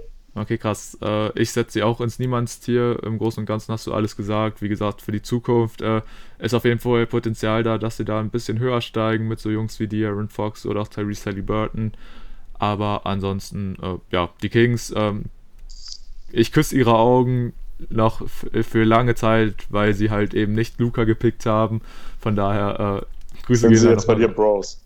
Nee, nee, nee, sie bleiben im Niemandstier, aber das ist wirklich auch der einzige Grund, warum ich sie noch vor die Pistons setze. aber gut, äh, so viel auch zu den Kings. Wie gesagt, äh, wir treten ein bisschen aufs Gas und deswegen mache ich es auch ganz schnell, weil ich glaube, über die Knicks wirst du einen etwas längeren Take halten. Wie, ähm, ja, ich habe nichts gegen die Knicks. Ich finde die Knicks, ja, die waren über Jahre ein bisschen die Lachnummer der Liga. Aber wie gesagt, das waren so die Jahre, die habe ich gar nicht mal so unbedingt mitbekommen. Waren ja damals in den 90ern mit einem Patrick Ewing eine ziemlich große Nummer. Dann kam da lange Zeit nichts mehr. Irgendwann kam Mello dann in den Big Apple und ja, so richtig erfolgreich wurde es dann zwar auch nicht, aber trotzdem kam dann mit der Zeit trotzdem immer interessante Spieler nach New York, klar. Man kann sagen, die hatten so oft eigentlich ganz gute Picks und haben wenig draus gemacht, aber jemand wie Christoph Porzingis beispielsweise geholt, der jetzt natürlich auch bei meinem Mavs gelandet ist und ansonsten halt im Moment auch einfach einen super interessanten Roster haben. Ziemlich junger Kader, was ja für einen Tom Thibodeau-Kader auch eher selten ist, aber halt trotzdem mit jemandem wie D-Rose, einen absoluten ja, Fanliebling, denke ich, bei uns beiden und allgemein bei allen. Aber ansonsten auch sehr junge Spieler, die definitiv noch Potenzial haben. Mitchell Robinson, Frank Nilikina, Emmanuel Quickly, RJ Barrett auch noch nicht alt, Julius Randle entwickelt sich super in dieser Rolle als Franchise-Player. Von daher, ganz ehrlich, die Knicks sind bei mir Kollegen und ich setze sie auch, ganz ehrlich, auch nur ganz knapp hinter die Cleveland Cavaliers. Und jetzt deine Bühne, Tim. Ach, so lang will ich es gar nicht machen. Also klar, die haben verdammt viele Fehler gemacht in den vergangenen Jahren, gerade am Draft Day. Ja, die Fans sind auch ja, merkwürdig, zwar nicht auf so einem Niveau wie die Utah Jazz, sondern eher auf so einem Niveau, warum denkt ihr, dass ihr das geilste Franchise der Liga seid? Natürlich gilt das nicht für alle, um das auch nochmal klarzustellen. Es gibt ja, glaube ich, auch in Deutschland relativ viele Knicks-Fans sogar. Aber dieses Jahr haben sie ein echt cooles Team, viele junge Spieler, in denen man noch sehr, sehr viel Potenzial sehen kann. Das ist die wichtigsten Leute auch angesprochen. Ich glaube, Mitchell Robinson hat sie noch unterschlagen, wenn ich mich nicht täusche. Nö, mit dem habe ich angefangen. Mit dem hast du angefangen? Oh, okay, sorry. Alles gut. Ja, aber wie gesagt, da sehe ich aktuell relativ viel sogar. Jetzt hat man natürlich auch Derrick Rose zurückgeholt. Einer meiner Lieblingsspieler bis heute. Man hatte eine Zeit lang dann auch mal einen Mello oder einen Gallinari. War auch immer ganz nett. Die haben ja auch vor, vor ein paar Jahren noch Playoffs gespielt, ne, bis es dann komplett bergab ging. Ja, also du hast auch angesprochen, in den 90ern waren die auch mal ganz cool. Damals mit Patrick Ewing ja, es ist schon irgendwo ein Kult-Franchise und ich würde es eigentlich auch sehr gerne sehen, dass sie auf Dauer eine wichtigere Rolle in der Liga spielen als jetzt in den vergangenen Jahren. Für mich sind sie aber dann doch keine Kollegen, dafür ist es zu wenig, dafür ist auch in den letzten Jahren einfach zu viel passiert, was mich aufgeregt hat. Ähm, aber Bekannte sind sie für mich dennoch und da würde ich sie jetzt zwischen den Pistons und den Trailblazers setzen. Oh, okay. Spannend auf jeden Fall, dass du die Knicks nicht ins Niemandstier einsortierst, Nein, aber das hat sich ja wirklich ein bisschen gesteigert und ja. Dafür ist der Markt viel zu groß. ja, nice Argument auf jeden Fall. Ähm, ja, der Markt in New Orleans ist tatsächlich nicht so groß, muss man leider sagen, bei den Pelicans. Aber generell, ähm, auch wenn das, sich das äh, meistens bei uns, bei den Pelicans im Moment ein bisschen negativer anhört, muss man sagen, das liegt halt meistens oder auch eher daran, dass wir so enttäuscht von ihnen sind, weil wir uns eigentlich davon mega viel versprechen. Ich spreche jetzt einfach mal für uns beide, aber ähm, auf jeden Fall auch aus meiner Sicht, wie gesagt, das Team im Moment super vielversprechend, super viele coole junge äh, Jungs da, wie halt beispielsweise Zion Lonzo, Brandon Ingram. Und ja, wir können einfach nur hoffen, dass die es auch schaffen, einfach aus diesen Jungs auch ja, noch ein bisschen mehr rauszuholen und dass beispielsweise so ein Zion jetzt nicht so endet wie ein Anthony Davis, der vielleicht mal mit ihnen dann in die Playoffs kommt, aber dann da auch nur einfach geschlachtet wird. Von daher sind die Pelz da jetzt echt am Zug, da ein bisschen mehr aus ihrem Spielerpotenzial zu machen. Im Großen und Ganzen, ja, wo sehe ich die Pelicans? Ich würde sie auf jeden Fall auch als Kollegen sehen, aber da eher am Ende. Also sie sind auf jeden Fall vor den Hawks.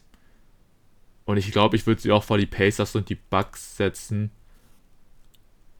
Okay. Ja, genau. und dann kurz hinter Memphis, genau. Da sehe ich so den Pelikan. Ja, die Pelikane sehe ich auch als Kollegen, definitiv. Ähm, die hatten im Endeffekt über die letzten Jahre immer einen Spieler, für den ich alleine schon eingeschaltet hätte. Jetzt aktuell ist es Zion, davor war es Anthony Davis und davor war es Chris Paul. Insofern waren die für mich immer ein Team, auf das ich immer ein Auge hatte.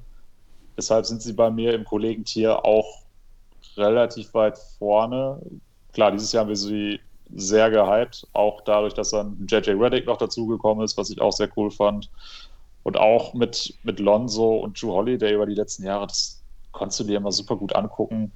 Deswegen habe ich auch viele Spiele von den Pelicans gesehen und bin natürlich ein bisschen enttäuscht, dass es dieses Jahr nicht so läuft. Aber für mich nach wie vor Kollegen und ah, ich denke, ich packe sie, packe ich sie vor die Clippers oder dahinter, vor den Cavs. Ah, ist schwierig, aber ich glaube, ich packe sie zwischen die Bucks und die Clippers. Ah, okay. Interessant auf jeden Fall. Dann äh, ja, würde ich da aber auch gar nicht mehr so viel zu sagen wollen, sondern würde dir direkt wieder das Wort übergeben für die Charlotte Hornets. Ja, ich glaube, jetzt gerade eigentlich äh, auch bei den Pelicans nachziehen müssen, aber ist jetzt egal. Ähm, die Charlotte Hornets, ja, auch ein Team, was jetzt gerade in dieser Saison wahrscheinlich das erste Mal wirklich relevanten Basketball spielt.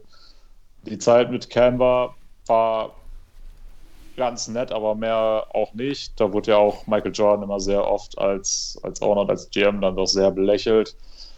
Dieses Jahr hat man dann mit Lamello Ball einen sehr, sehr guten Move gemacht. Hat auch so ein paar weitere junge Spieler, die sehr interessant sind, sei es ein äh, Graham, Washington, ein Bridges. Äh, ein Team, was ich dieses Jahr sehr, sehr gerne sehe, aber wir wollen ja nicht nur die aktuelle Situation berücksichtigen, sondern auch ein bisschen in die Vergangenheit gucken. Und da kann ich denen nicht mehr geben als Bekannte. Und da sind sie jetzt auch nicht sonderlich weit vorne. Ich würde jetzt aktuell sagen, zwischen den Phoenix Suns und den Memphis Grizzlies. Okay, finde ich auch spannend. Äh, ich muss sagen, die Hornets, das ist so ein Team, da blende ich so ein bisschen die Vergangenheit äh, aus, weil da muss ich einfach sagen, da begeistern sie mich im Moment einfach viel zu sehr. Charlotte ja auch einfach so ein Franchise, ja, leidet halt schon einfach darunter, dass sie einfach so ein kleiner Markt sind. Wurden ja auch vor der Saison einfach extrem für diesen Gordon Hayward-Deal belächelt, wo es wird gesagt, sie wären der absolute Verlierer in dieser Offseason gewesen. Dann hat man aber gesehen, sie haben mit LaMelo Ball an drei einfach wirklich einen vielversprechenden Point Guard für die Zukunft gezogen und ja, sind da jetzt auch einfach auf einem guten Kurs im Moment. Und ich finde dieses Team einfach mega interessant. Man hat ja damals gesagt, nachdem Kemba dann weg war, okay, das war es jetzt komplett. Sind, jetzt sind die Hornets über Jahre, werden die Kacke sein. Haben sie jetzt aktuell auf jeden Fall, sind sie auf einem guten Weg, da das Gegenteil zu beweisen. Und einfach, weil ich so ich, ich bin ein großer Gordon Hayward-Fan. Deswegen alleine dafür kommen die Hornets für mich ins Kollegentier und ich würde sie da auch sogar relativ weit vorne einordnen und würde sie zwischen die Cavs und die Knicks einsortieren. Mhm, okay, finde ich spannend. Aber okay, dann darfst du auch direkt mit den Houston Rockets weitermachen. Ja. Stumpfer Wortwitz. Houston, wir haben ein Problem, denn ich mag die Houston Rockets nicht. Sie taten mir jetzt natürlich ziemlich leid in dieser Saison, als diese ganze Thematik rund um James Harden da war, weil da muss man wirklich sagen, was James Harden da abgezogen hat, ging gar nicht. Ähm, ganz miese Nummer natürlich für das Franchise, da konnten sie einen einfach nur leid tun, aber trotzdem muss ich sagen, die Houston Rockets, ich glaube natürlich auch unter anderem wegen James Harden, weil ich ihn noch nicht sonderlich mag, hat sich das über die Jahre dann auch auf die Houston Rockets ein bisschen ja, übertragen, weil ja, sie hatten auch über Jahre eigentlich dann immer ganz coole ne Spieler neben ihm, wie Chris Paul beispielsweise.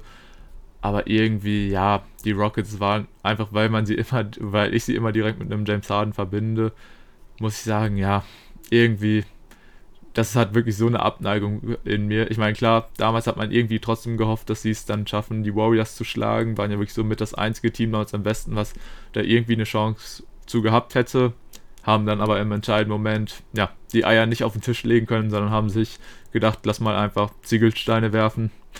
Von daher, ja, die Rockets, ähm, ja, harter Move, aber ich packe sie auch ins Niemandstier. Trotzdem, aufgrund der History, da unter anderem auch einfach mega geile Spieler wie T-Mac oder so da gespielt haben. Hakim Olajuwon eigentlich auch jemand, den ich absolut feier. Deswegen tut es mir gerade richtig leid, die Rockets ins Niemandstier einordnen zu müssen. Aber immerhin haben sie sich im Niemandstier äh, die Spitze verdient. ähm, jetzt bin ich auf deinen Take gespannt. Siehst du sie ähnlich negativ wie ich? Wahrscheinlich nicht ganz so krass, oder? Nee, also du hast mir eigentlich gerade alle Argumente geliefert, warum ich sie auf gar keinen Fall ins Niemandstier packen kann. Eben weil sie in der History so großartige Spieler hatten, angefangen mit Hakim, dann Yao Ming, Tracy McGrady, dann natürlich auch ein Isaiah Hartenstein, den du jetzt komplett unterschlagen hast, was mich ein bisschen überrascht. Aber nicht so wichtig. Wie konnte ich nur? Wie konntest du nur? Hatte ich Tim Ulbricht auch mal bei den Rockets? Ist egal. Äh, das wird jetzt zu weit gehen. Nee, aber du hast ja auch angesprochen, dass die Rockets über zwei Jahre mal mindestens eigentlich das einzige Team war im Westen, bei dem man hätte sagen können, ja, die können die Warriors schlagen. Haben sie dann letztendlich nicht, das stimmt. Nur wenn ich überlege, wie viele Nächte ich mir um die Ohren gehauen habe, um eben genau das zu sehen, dass sie die Warriors schlagen, da wird es mir jetzt brutal schwer fallen zu sagen, nee, die Rockets, die, die muss ich aber ganz weit unten ranken. Ich würde sie jetzt ans Ende des Kollegentiers packen. Ah, krass, okay, sind wir da auf jeden Fall auch nochmal ein ordentliches Stück auseinander. Ja, niemand ist auch echt schon hart für die Rockets, aber besonders, weil ich jetzt auch sehe, äh, ja, wie der Haufen echt in Trümmern liegt und das in den kommenden Jahren. Ich sehe es einfach nicht, wie sich das noch groß ändern soll. Von daher, glaube ich, sind die Rockets auch echt so eine Franchise, denen steht eine harte Zukunft bevor. Von daher, ja, schauen wir mal, wie sich das Ganze entwickelt und ähm, dann würde ich dir den Anfangstake für die Miami Heat überlassen. Ja, jetzt kommen wir zum Franchise, was ich dann auch endlich mal wieder weit oben einordnen kann. Die Miami Heat, ein Team letztes Jahr für mich sehr überraschend in die Finals gekommen. Da hat man aktuell wieder einen sehr, sehr jungen Chor, der sehr viel reißen kann. Das hat man auch in der vergangenen Saison besonders in den Playoffs schon gesehen. Und auch diesem Jahr hat man sich nach anfänglichen Problemen mit Covid dann doch wieder gefangen und ist auf einem sehr, sehr guten Weg. Wenn wir ein paar Jahre zurückgucken, hatte man natürlich diese überragende Big Three aus LeBron James, Dwayne Wade und Chris Bosch. Haben zusammen, glaube ich, viermal die Finals erreicht. Haben einfach zwei Ringe gewonnen. Das war auch die Zeit, in der ich dann auch angefangen habe, Spiele live zu schauen. Von daher auch da nochmal ein sehr, sehr großer nostalgischer Effekt. Ähm, aber auch wenn man da nochmal ein paar Jahre zuvor in die Geschichte des Franchises schaut, hat man ja dieses Duo aus Dwayne Wade und Shaq, die auch zusammen damals gegen die Mavs 2006 den Ring geholt hatten. Und zwischendurch hattest du auch ja, wieder ein paar andere Spieler, die sehr, sehr interessant waren, wie zum Beispiel in Alonso Morning. Und deswegen die Miami Heat, ein Team, was ich definitiv zu den Bros packen muss. Ich überlege gerade noch kurz, ob vor den Spurs oder dahinter, aber ich würde sie tatsächlich zwischen den Sixers und den Spurs setzen. Okay, das finde ich jetzt auch maximal spannend, weil ich genau bei der Positionierung äh, auch gerade am Schwanken bin und ich setze sie aber auch zwischen die Spurs und die Sixers. Ähm, ja, die Heat tatsächlich meine Nummer 1 im Osten, das kann ich jetzt schon mal vorwegnehmen. Also da wird kein Team aus der Eastern Conference es noch schaffen, an den Heat vorbeizuziehen. Und du hast eigentlich ja so gut wie alle Argumente schon dafür genannt. Ich weiß, die Konstellation ist bei mir ein bisschen schwierig, weil natürlich besonders aufgrund der ja, beiden Finals-Begegnungen gegen die Mavs kann man sich so denken, ey, wie kann man denn als Mavs-Fan trotzdem mit den Heats sympathisieren? Aber das man kann ja aber auch fragen, wie kannst du als Mavs-Fan mit den Spurs sympathisieren? Eben, eben. Äh, also es ist ein bisschen weird bei mir, muss man dann sagen, aber wie gesagt, äh, sowohl die Spurs als auch die Heat, einfach zwei mega geile Franchises, haben auch einfach diese gewisse Kultur, die sie verfolgen und da bleiben sie sich einfach treu. Die Mavs natürlich auch. Aber sowas feiere ich halt einfach, wenn da so Teams sich einfach treu bleiben. Und generell, ja, die Heat, ähm, Eric Spolstra, einer der geilsten Coaches der Liga. Und ja, natürlich die Heat profitieren enorm davon, dass sie einfach ein großer Markt sind. Sprich, dass da auch einfach immer große Namen sein werden, egal was da passiert. Jetzt natürlich im aktuellsten Fall jemand wie Jimmy Butler und dann jetzt auch erst vor kurzem an der Trade Deadline jemand wie Victor Oladipo, der dem Team auch nochmal sehr groß helfen wird und für die Zukunft ist ja auch Kyle Lowry äh, ist, glaube ich, da sind die Heat im Moment auch Frontrunner, dass sie ihn vielleicht dann nach der Saison bekommen. Aber ansonsten auch einfach viel junge, vielversprechende Leute. Natürlich insbesondere mein Boy, den guten Tyler Aero.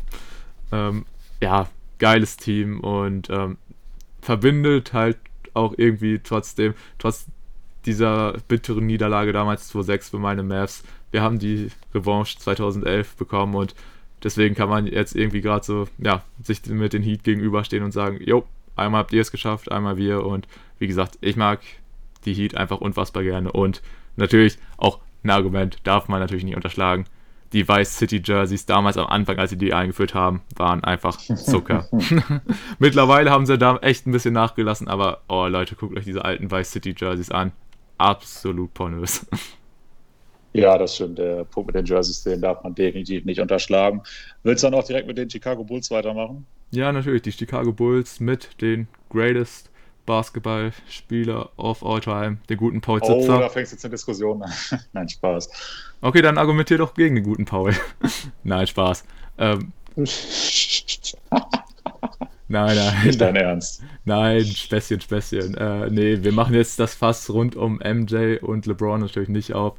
Ja, die Bulls. Die Bulls. Ähm, historisch gesehen natürlich auch ein, ein absolut großes Franchise, was natürlich alleine auch oder nicht nur allein, aber unter anderem natürlich auch an His Airness himself liegt. Ah, ja, die Bulls sind halt so ein Team. Irgendwo finde ich sie cool, auch wenn die natürlich in den letzten Jahren nicht unbedingt viele Punkte hatten, wo man sagen muss, okay, so viel Hoffnung kann man da gar nicht reinlegen. Ah, irgendwo, irgendwo ist bei den Bulls bei mir schwierig. Ich weiß echt nicht unbedingt, wo ich sie sehen soll. Irgendwie, das ist so ein Team, prinzipiell sehe ich sie irgendwie immer schlechter, als sie eigentlich sind. Beziehungsweise gehe ich da mit so einer negativen Haltung rein, weil mich regt das halt so wirklich dann immer auf, wenn so Leute dann äh, teilweise in diesen ganzen Bulls-Trainingsanzügen hier in Deutschland rumlaufen und kennen aber keinen einzigen Spieler von den Bulls. Einfach ja, nur, aber da kann das Franchise nichts für. Da kann das Franchise nichts für, da hast du recht. Und deswegen, das darf ich auch nicht zu sehr mit einfließen lassen. Von daher ähm, sehe ich die Bulls trotzdem als Kollegen und würde sie ähm, auch noch vor die Hawks packen. Also relativ weit hinten bei den Kollegen, aber trotzdem noch vor den Atlanta Hawks. Okay, finde ich interessant. Denn bei mir sind sie deutlich weiter oben als bei dir. Das hätte ich jetzt zwar auch nicht gedacht. Und du hast wieder Daniel Theiss unterschlagen. Ich dachte, das ist so dein, dein Gimmick, dass du immer die, die Deutschen hervorhebst. Nee, nicht immer. Nee, nicht immer. Okay. Ja, ist ja vollkommen in Der hat ja auch noch nicht viel für die gespielt. Ähm, ja, was dir natürlich als erstes in den Sinn kommt, wenn du an die Chicago Bulls denkst, dann ist es die Michael Jordan-Ära selbstverständlich. Sechs Ringe, sechs Finals-MVPs. Bevor er da war, war das ein Team, was keine Sau interessiert hat. Und er hat da einfach eine globale Marke rausgemacht. Ähm, ja, The Last Dance hat auch jeder von uns gesehen. Und da ist selbst den Leuten, die zu dieser Zeit eben, ja in unserem Fall sogar noch nicht mal gelebt haben, oder zumindest nur ganz am Ende, wobei, nee, du sogar noch gar nicht. ähm, da ist auch jedem klar geworden, was das wirklich für eine Ära war, was Michael Jordan für ein, eine krasse Persönlichkeit war. Und während ich diese Doku geschaut habe, bin ich auch in, immer ein größerer Bulls-Fan noch geworden. Klar, danach, nachdem er dann weg war, wurde es schwierig. Ähm, man hat es nochmal versucht, irgendwann mit Dwayne Wade, der auch schon in die Jahre gekommen war, leider auch nicht funktioniert hat. Auch mit Rondo hat man ja auch mal rumexperimentiert. Ja, also die Bulls habe ich mich auch lange schwer getan, auch mit diesem Faktor, den du angesprochen hast, dass viele Leute einfach mit dem Merch rumlaufen, ohne zu wissen, wer die Chicago Bulls sind. Aber da habe ich auch gesagt, das darf man da nicht mit einfließen lassen. Und die Bulls sind einfach ein Franchise, was die Liga so sehr geprägt hat wie nur ganz wenige andere. Deswegen würde ich schon sagen, dass sie für mich auch Bros sind. Ähm, bei den Heat können sie nicht mithalten, aber ich würde sie tatsächlich sogar noch ein Stück vor den Spurs sehen. Okay, das ist ein Statement. Ein Statement, ja. Ah, okay, finde ich krass. Äh, ja, ein Team, was damals natürlich über Jahre die Geschichte der NBA geprägt hat und vielleicht macht es ja das nächste Team bei uns hier in der Liste auch. Die Rede ist natürlich von den, ja, mittlerweile wahrscheinlich von einem Großteil der NBA-Fans verhassten Brooklyn Nets. Ähm, ich muss aber sagen, ich finde Brooklyn, beziehungsweise fand Brooklyn schon immer relativ cool. Ähm, ist bei mir aber auch wieder so ein Ding, so bei mir entscheidet sich das jetzt so in New York nicht dann zwischen den Knicks und den äh, Nets, sondern ich mag halt einfach beide relativ gerne. Klar, im Moment sind sie echt so ein bisschen das Hassobjekt, aber ich muss sagen, trotzdem verdienen die Nets für mich auch echt massiv Respekt, weil man muss sagen, ja, nachdem sie eigentlich ihre ganze Zukunft damals an die Wand äh, gefahren haben mit halt diesem Deal für ähm, Kevin Garnett und Paul Pierce die, und quasi ihre ganze Zukunft weggegeben haben, wie sie es jetzt geschafft haben, sich innerhalb ein paar Jahre da neu aufzubauen und wirklich aus kompletter Scheiße eigentlich wirklich jetzt den Mitfavoriten auf die Chip dieses Jahr zu machen, äh, zu formen, das ist einfach extrem beeindruckend und ja, die Nets, ich würde sie auch halt als Kollegen einordnen und ich würde sie einfach hier in dieser Tierlist ich würde sie einfach neben die Knicks setzen. Okay. Okay, ja. Die Nets, ein Team, über das ich mich ähnlich wie bei den Knicks äh, in den letzten Jahren sehr oft beschwert habe für ihr Agieren im Front Office. Vor allem natürlich bedingt durch den Trade von Kevin Garnett und Paul Pierce, den du ja auch angesprochen hast. Also ich, ich weiß nicht, ich glaube, in New York wird in den Front Offices einfach irgendein schlechter Shit geraucht. Ich weiß es nicht. Manchmal frage ich mich wirklich, was da abgeht. Dennoch muss man ihnen natürlich auch hoch anrechnen, wie sie sich aus dieser Situation befreit haben. Äh, vor der Saison habe ich sie natürlich schon irgendwo relativ weit vorne gesehen, dass sie jetzt für mich im Laufe der Saison zum absoluten Top-Favoriten auf den Titel werden, hätte ich jetzt auch nicht erwartet. Ähm, mittlerweile natürlich auch ein Franchise, dessen Spiele ich sehr oft verfolge. Deswegen müssen sie bei mir natürlich schon irgendwo mindestens Kollegen sein. Nur dann ist die Frage, wo ich sie da jetzt einordne. Ähm, ich glaube, ich packe sie hinter die Cleveland Cavaliers und jetzt stehen sie bei mir ja relativ mittig mit einer leichten Tendenz nach links. Ah, okay spannend auf jeden Fall. Und genauso gespannt bin ich jetzt auf deinen Take von den Thunder. Und äh, ja, ich erinnere auch nochmal daran, ein bisschen aufs Gas zu treten, weil wir haben die Zwei-Stunden-Marke schon geknackt. Von daher, ja, können wir uns jetzt für das die nächsten fünf Teams tatsächlich, glaube ich, ein bisschen kürzer fassen. Ja, das hätte ich auch niemals gedacht, dass wir heute so lange gehen. Aber egal, OKC, Team, die viele großartige Spieler hatten, allerdings meistens zu einem Zeitpunkt, an dem diese Spieler noch nicht ihren Peak erreicht hatten, abgesehen von Kevin Durant vielleicht. Ähm, und ganz am Ende Westbrook. Man hatte Spieler wie ähm, James Harden, man hatte Dennis Schröder, man hatte Chris Paul, man hatte Paul George, man hatte Gallinari und, und, und. Und aktuell hat man auch wieder sehr, sehr viele junge Spieler, die eine sehr ansehnliche Entwicklung auch durchmachen. Auch wenn das Team natürlich keine Chance mehr auf die Playoffs haben sollte dennoch ein Team, was irgendwie immer interessant ist, weil man eben aus dem jungen Material so viel machen kann und jetzt auch äh, drei Milliarden Picks noch irgendwo rumfliegen hat für die nächsten sieben Jahre. Ja, ein Team, das ist irgendwie immer interessant, aber leider hat man eben die meisten Spieler eben zum falschen Zeitpunkt bei sich, was ein bisschen schade ist. Äh, dennoch sind die, äh, die Thunder für mich auch auf jeden Fall Kollegen und ich setze sie jetzt einen Platz vor die Nets. Ah, okay, finde ich auf jeden Fall spannend. Bei mir ist die Frage bei den Thunder tatsächlich, sehe ich sie eher als Kollegen oder als Bekannte?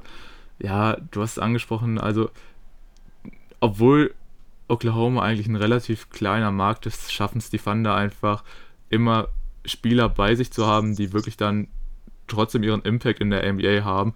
Leider, oder beziehungsweise aus Sicht der Thunder, leider meistens erst dann, nachdem sie wieder äh, Oklahoma verlassen haben. Hast jetzt beispielsweise, oder noch so Namen, die in den letzten Jahren noch hätte man nennen können, Victor Oladipo und DeMontis Sabonis, die ja auch erst dann nach dem Trade zu Indiana wirklich ein bisschen aufgeblüht haben.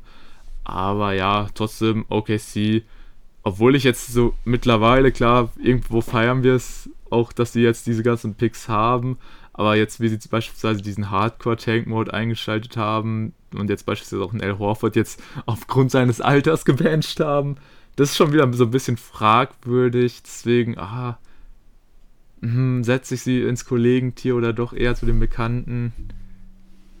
Ich glaube aber einfach, weil ich auch diese Anfangszeit natürlich von KD da richtig cool fand. Ich würde sie trotzdem zu den Kollegen packen, nur da halt dann wirklich echt ans Ende. Okay, Gut, dann machen wir weiter mit einem Team, was ja auch vor ein paar Jahren natürlich noch sehr kontrovers begutachtet worden ist. Mittlerweile hat sich das Ganze ein bisschen gelegt. Ähm, wir reden natürlich über die Golden State Warriors. Auch ein Team, was natürlich in den letzten Jahren viele Fans dazu gewonnen hat. Mittlerweile wahrscheinlich auch wieder viele Fans verloren hat. Ähm, ich muss sagen, ich sehe dieses Ganze mit dem Superteam gar nicht mal so kritisch. Ich kann mir gut vorstellen, ja, wie gesagt, ich habe es zu der Zeit nicht so krass verfolgt mit der NBA, aber ich kann mir schon vorstellen, dass es wahrscheinlich sehr langweilig war. Trotzdem ähm, muss man ja auch sagen, diese Geschichte rund um LeBrons Titelgewinn dann 2016, es wird ihm in seiner Legacy trotzdem irgendwie helfen, dass er da wirklich dieses super Team ähm, aus Golden State halt dann geschlagen hat. Also es wird auf jeden Fall auch nochmal eine wichtige Nummer für ihn sein und ja, generell ähm, ich, eigentlich das ausschlaggebende Argument. Ich kann ein Team rund um Steph Curry und Clay Thompson kann ich nicht anders als ins Bros-Tier einordnen und würde sie da tatsächlich auch noch äh, vor den Nuggets einordnen. Hm, okay. Ja, bei mir ist das jetzt ein bisschen schwierig, da ich ja schon gesagt habe, dass ich in den Finals damals immer für die Cavs war und auch immer gehofft habe, dass die Rockets die Warriors raushauen. Da wäre es natürlich jetzt eigentlich schon schwierig, die Warriors vor diesen beiden Teams einzuordnen. Nur wenn ich das nicht machen würde, dann wären sie schon unter bekannt, was natürlich absoluter Bullshit wäre. Denn klar gab es diese Kontroverse um das Superteam. Du musst aber auch immer bedenken, Steph Curry, Clay Thompson und Draymond Green wurden eben auch von den Warriors gedraftet und die sind da geblieben. Der einzige, der eben später dazugekommen ist, war Kevin Durant, aber auch vorher, 2015 und 2015 ist man Meister geworden, 2016 hat man eben diesen 73-9-Rekord aufgestellt und das noch alles ohne KD. Was da abging, war absolut krank und auch heute hast du ja diesen Kern sogar immer noch, auch wenn KD jetzt weg ist. Ein Team, was natürlich nach wie vor immer noch sehr, sehr spaßig ist zu schauen. Und ich habe gerade kurz überlegt, ob ich sie zu den Kollegen packe, aber eigentlich muss man sie schon zu den Bros packen und da würde ich sie jetzt ans Ende packen, also sprich hinter die San Antonio Spurs. Ah, okay, nice. Äh, dann darfst du gerne wieder deinen Take für die Boston Celtics abgeben. Ja, da bleiben wir doch mal direkt bei den Bros, denn die Boston Celtics sind auch natürlich eines der größten Franchises in NBA History. Wer da alles rumgelaufen ist, das kannst du gar nicht alles aufzählen. Beschränken wir uns jetzt einfach mal auf Larry Bird und die 86er äh, Celtics gerade um Spieler wie Robert Parrish, Kevin McHale und wer da alles rumlief. Oder auch in den 60ern waren die ja schon krass mit Bill Russell. Und auch heute, ja, sind sie immer noch ein Team, was viele irgendwo im erweiterten Contenderkreis im Osten sehen, auch wenn diese Saison natürlich sehr, sehr viel schief gelaufen ist. Die Celtics ein Team, das immer weit vorne mit dabei war. Man war ja auch äh, 2000 2008 und 2010 nochmal in den Finals, hat da auch nochmal einen Ring gewonnen. Also eigentlich in jedem Jahrzehnt die Boston Celtics immer ein Team, was du auf dem Schirm haben musst. Und eben bedingt dadurch, dass da so viele Legenden unter Vertrag gestanden haben, muss ich sie auch zwangsläufig als Bros sehen und würde sie da äh, zwischen den Bulls und den Spurs einordnen. Okay, ja, ganz so hoch habe ich sie tatsächlich nicht. Klar, du hast angesprochen, die Celtics rein für, von der Legacy betrachtet natürlich absolutes Aushängeschild, auch über mehrere Jahre von der NBA gewesen. Damals natürlich, besonders in der Anfangszeit in den 60ern, ja, wirklich so das Team überhaupt. Aber auch, ja, wie du auch schon gesagt hast, über Jahre viele, viele krasse Spieler unter Vertrag gehabt. Schade, dass es jetzt so ein bisschen in den letzten Jahren, wo sie eigentlich schon mal echt einen guten Spiel einen guten Case dafür gemacht haben, diesen Sprung im Osten an die Spitze zu schaffen. Das hat sich ein bisschen, ja, jetzt verlaufen, wären vielleicht so Jungs wie Jalen Brown oder Jason Tatum da noch ein paar Jahre weiter gewesen und hätten da an der Seite von beispielsweise Kyrie oder auch einen fitten Gordon Hayward, das, was ja auch allgemein so eine traurige Geschichte war, aber das hat einfach alles leider nicht so gut funktioniert. Und ich würde die Celtics nicht als Bros sehen, aber auf jeden Fall auch ins Kollegentier setzen und da würde ich sie auch relativ weit oben, aber trotzdem noch hinter den beiden Teams aus New York einordnen. Mhm, okay. Was ja. unter anderem daran liegt, äh, dass der große Gegenspieler der Celtics, der große Rivale, mit dem wir uns jetzt beschäftigen, mit den Los Angeles Lakers, ähm, jetzt drankommt und den mag ich einfach trotzdem ein bisschen mehr. Und die Lakers, es ist auch einfach ein Phänomen. Ähm, eigentlich alles, was du gerade über die Celtics gesagt hast, kannst du auch so über die Lakers sagen. Nur halt einfach irgendwie nochmal mit dem Faktor, dass da einfach noch mehr Spieler gespielt haben, die ich einfach ja nochmal deutlich sympathischer finde als die, die unter anderem bei den Celtics waren.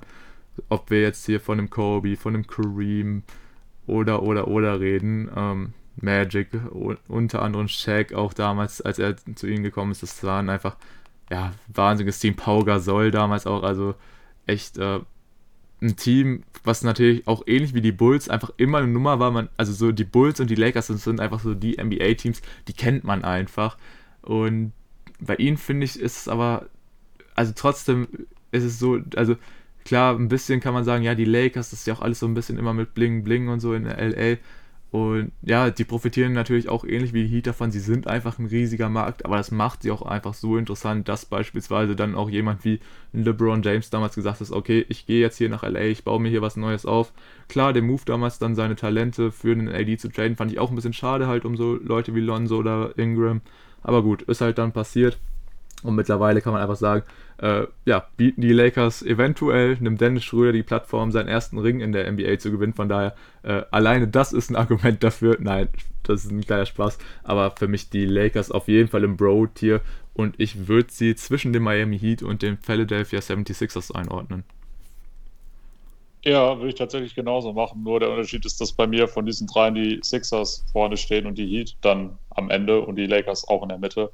Aber ja, ich muss jetzt gar nicht großartig viel wiederholen. Es ist ähnlich wie bei den Celtics, nur dass die Namen zwar wahrscheinlich am Ende des Tages nicht ganz so viele richtig krasse Namen da waren, aber die Namen, die da waren, sind eben noch mal krasser als die, die bei den Celtics waren. Ich hoffe, das war verständlich, was ich gerade gesagt habe. Ja, denn ich merke gerade, ich kann gefühlt kaum noch sprechen und nicht mehr gerade ausdenken. Ja, wie gesagt, also um das jetzt auch ein bisschen abzukürzen, die Los Angeles Lakers bei mir auch bei den Bros und zwar zwischen den Sixers und den Heat und damit auch sogar insgesamt auf Platz 3 bei mir. Da können wir nämlich auch direkt weitermachen mit dem letzten Team. Ich weiß gar nicht, in welcher Reihenfolge die hier angeordnet waren. Spielt aber keine Rolle. Da glaube ich einfach Magic, random. Ja, gefühlt schon, ne? Die Orlando Magic sind jetzt noch über. Die muss ich jetzt noch irgendwo hinpacken. Auch ein Team, es ist immer schwierig gewesen. Die haben 92 dann Shaq gedraftet, waren, glaube ich, 94 in den Finals oder 95. Auf jeden Fall einmal haben die da gegen die Rockets verloren. Danach war auch erstmal nicht ganz so viel. Man T-Mac dann irgendwann noch. Dann war man 2009 nochmal mit Dwight Howard in den Finals und das war die absolute Scheiße, dass die in den Eastern Conference Finals dann die Cavs mit LeBron rausgehauen haben und wir hatten in den Finals eben nicht Kobe gegen LeBron. Das bereue ich bis heute, aber kannst du nicht ändern. Ja, sonst ein Team, was halt immer so ein bisschen vor sich hergedümpelt ist in den letzten Jahren, immer so am Playoff-Rand war. Jetzt hat man den harten Cut gemacht, was wir auch sehr gut fanden, dass man das jetzt auch so konsequent durchgezogen hat. Ähm, da sind wir übrigens auch nochmal im Airball-Podcast ein bisschen genauer drauf eingegangen, um nochmal kurz zu pluggen. Ja, für mich die Magic kein Niemand. Das wäre definitiv zu wenig. Also bei den Bekannten sind sie schon. Da würde ich sie jetzt auch relativ in der Mitte sehen. Bei mir wäre das jetzt zwischen den Suns und den Hornets. Ja, okay, finde ich auf jeden Fall interessant. Äh, ja, bei mir, ich sehe die Magic tatsächlich ein bisschen ähm, positiver. Klar, diese Geschichte 2.9 die stößt natürlich vielen NBA-Fans äh, böse auf, dass die Magic dafür gesorgt haben, dass wir halt nie diese Finals zwischen Kobe und LeBron zu sehen bekommen haben. Ist auch eine sehr traurige Geschichte, aber trotzdem die Magic so eine ähnliche Kategorie wie am Anfang bei mir schon die Pacers. Halt ein Team, was mir nicht unbedingt viel gibt, aber auch, auch nicht viel Negatives. Deswegen, ich würde sie trotzdem meine Kollegen einordnen und ich sehe gerade, oh, ich habe die Bulls noch hinter den Pacers, das würde ich noch fix ändern und dann würde ich die Magic hinter die Pacers setzen, vor den Hawks und würde sie halt auch in mein Kollegentier einordnen und ja, das war es soweit zu unserer Tierlist. Wie gesagt, ich sage jetzt auch nicht mehr viel zu den Magic, sind auch einfach ja, ein interessantes Team für die Zukunft. Wir hoffen, dass sie sich da was aufbauen können.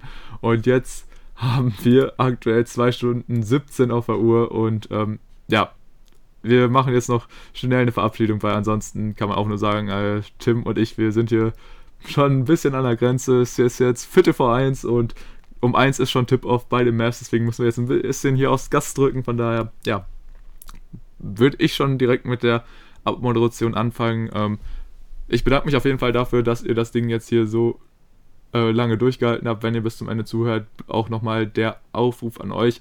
Ähm, ja, schickt uns auch gerne eure Tierlisten zu, beziehungsweise lasst uns Feedback zu unseren da. Wir posten sie später auf Instagram und äh, lassen euch auch den Link da, damit ihr selber die Tierlist erstellen könnt. Und genau, ähm, slidet da dann gerne in unsere DMs ein rein und ähm, ja, lasst uns einfach ein bisschen einen Austausch haben. Vielleicht seht, seid ihr da zum Teil auch so krass auseinander wie Tim und ich und ja, ansonsten, wie gesagt, ähm, kann ich auch nur nochmal unsere Social Media Kanäle pluggen. Also folgt uns gerne auf Instagram und auch auf Twitter, wo wir in Zukunft hoffentlich auch ein bisschen aktiver sein werden. Ihr findet uns da unter auf ein Pod. Und ansonsten natürlich plage ich auch nochmal die Episode bei den guten Airboy-Jungs. Wie gesagt, ich glaube, Sonntag gegen Abend sollte da die Episode von Andy, Tim und mir erscheinen. Und ja, genau, geht da auch hin, lasst ein bisschen Liebe bei den Jungs da. Und dann würde ich sagen, verabschiede ich mich für diese Woche. Vielen Dank fürs Zuhören. Macht's gut. Schönen Morgen, Mittag, Abend, wann auch immer ihr das hört. Die letzten Worte sind bei Tim und ciao. Ja, von mir auch nochmal danke für das erneute Zuhören. Wir sind jetzt mal wieder durch, haben jetzt an diesem Wochenende zwei Pots aufgenommen, die jeweils die Zwei-Stunden-Marke geknackt haben. Also wenn ihr am Sonntag Langeweile habt oder auch im weiteren Verlauf der Woche, könnt ihr vier Stunden bei uns reinhören. Tut das gerne. Wie gesagt, ähm, interagiert sehr gerne mit uns auf Social Media, besonders auf Instagram. Da ist ja in den letzten Tagen auch schon ein bisschen was passiert.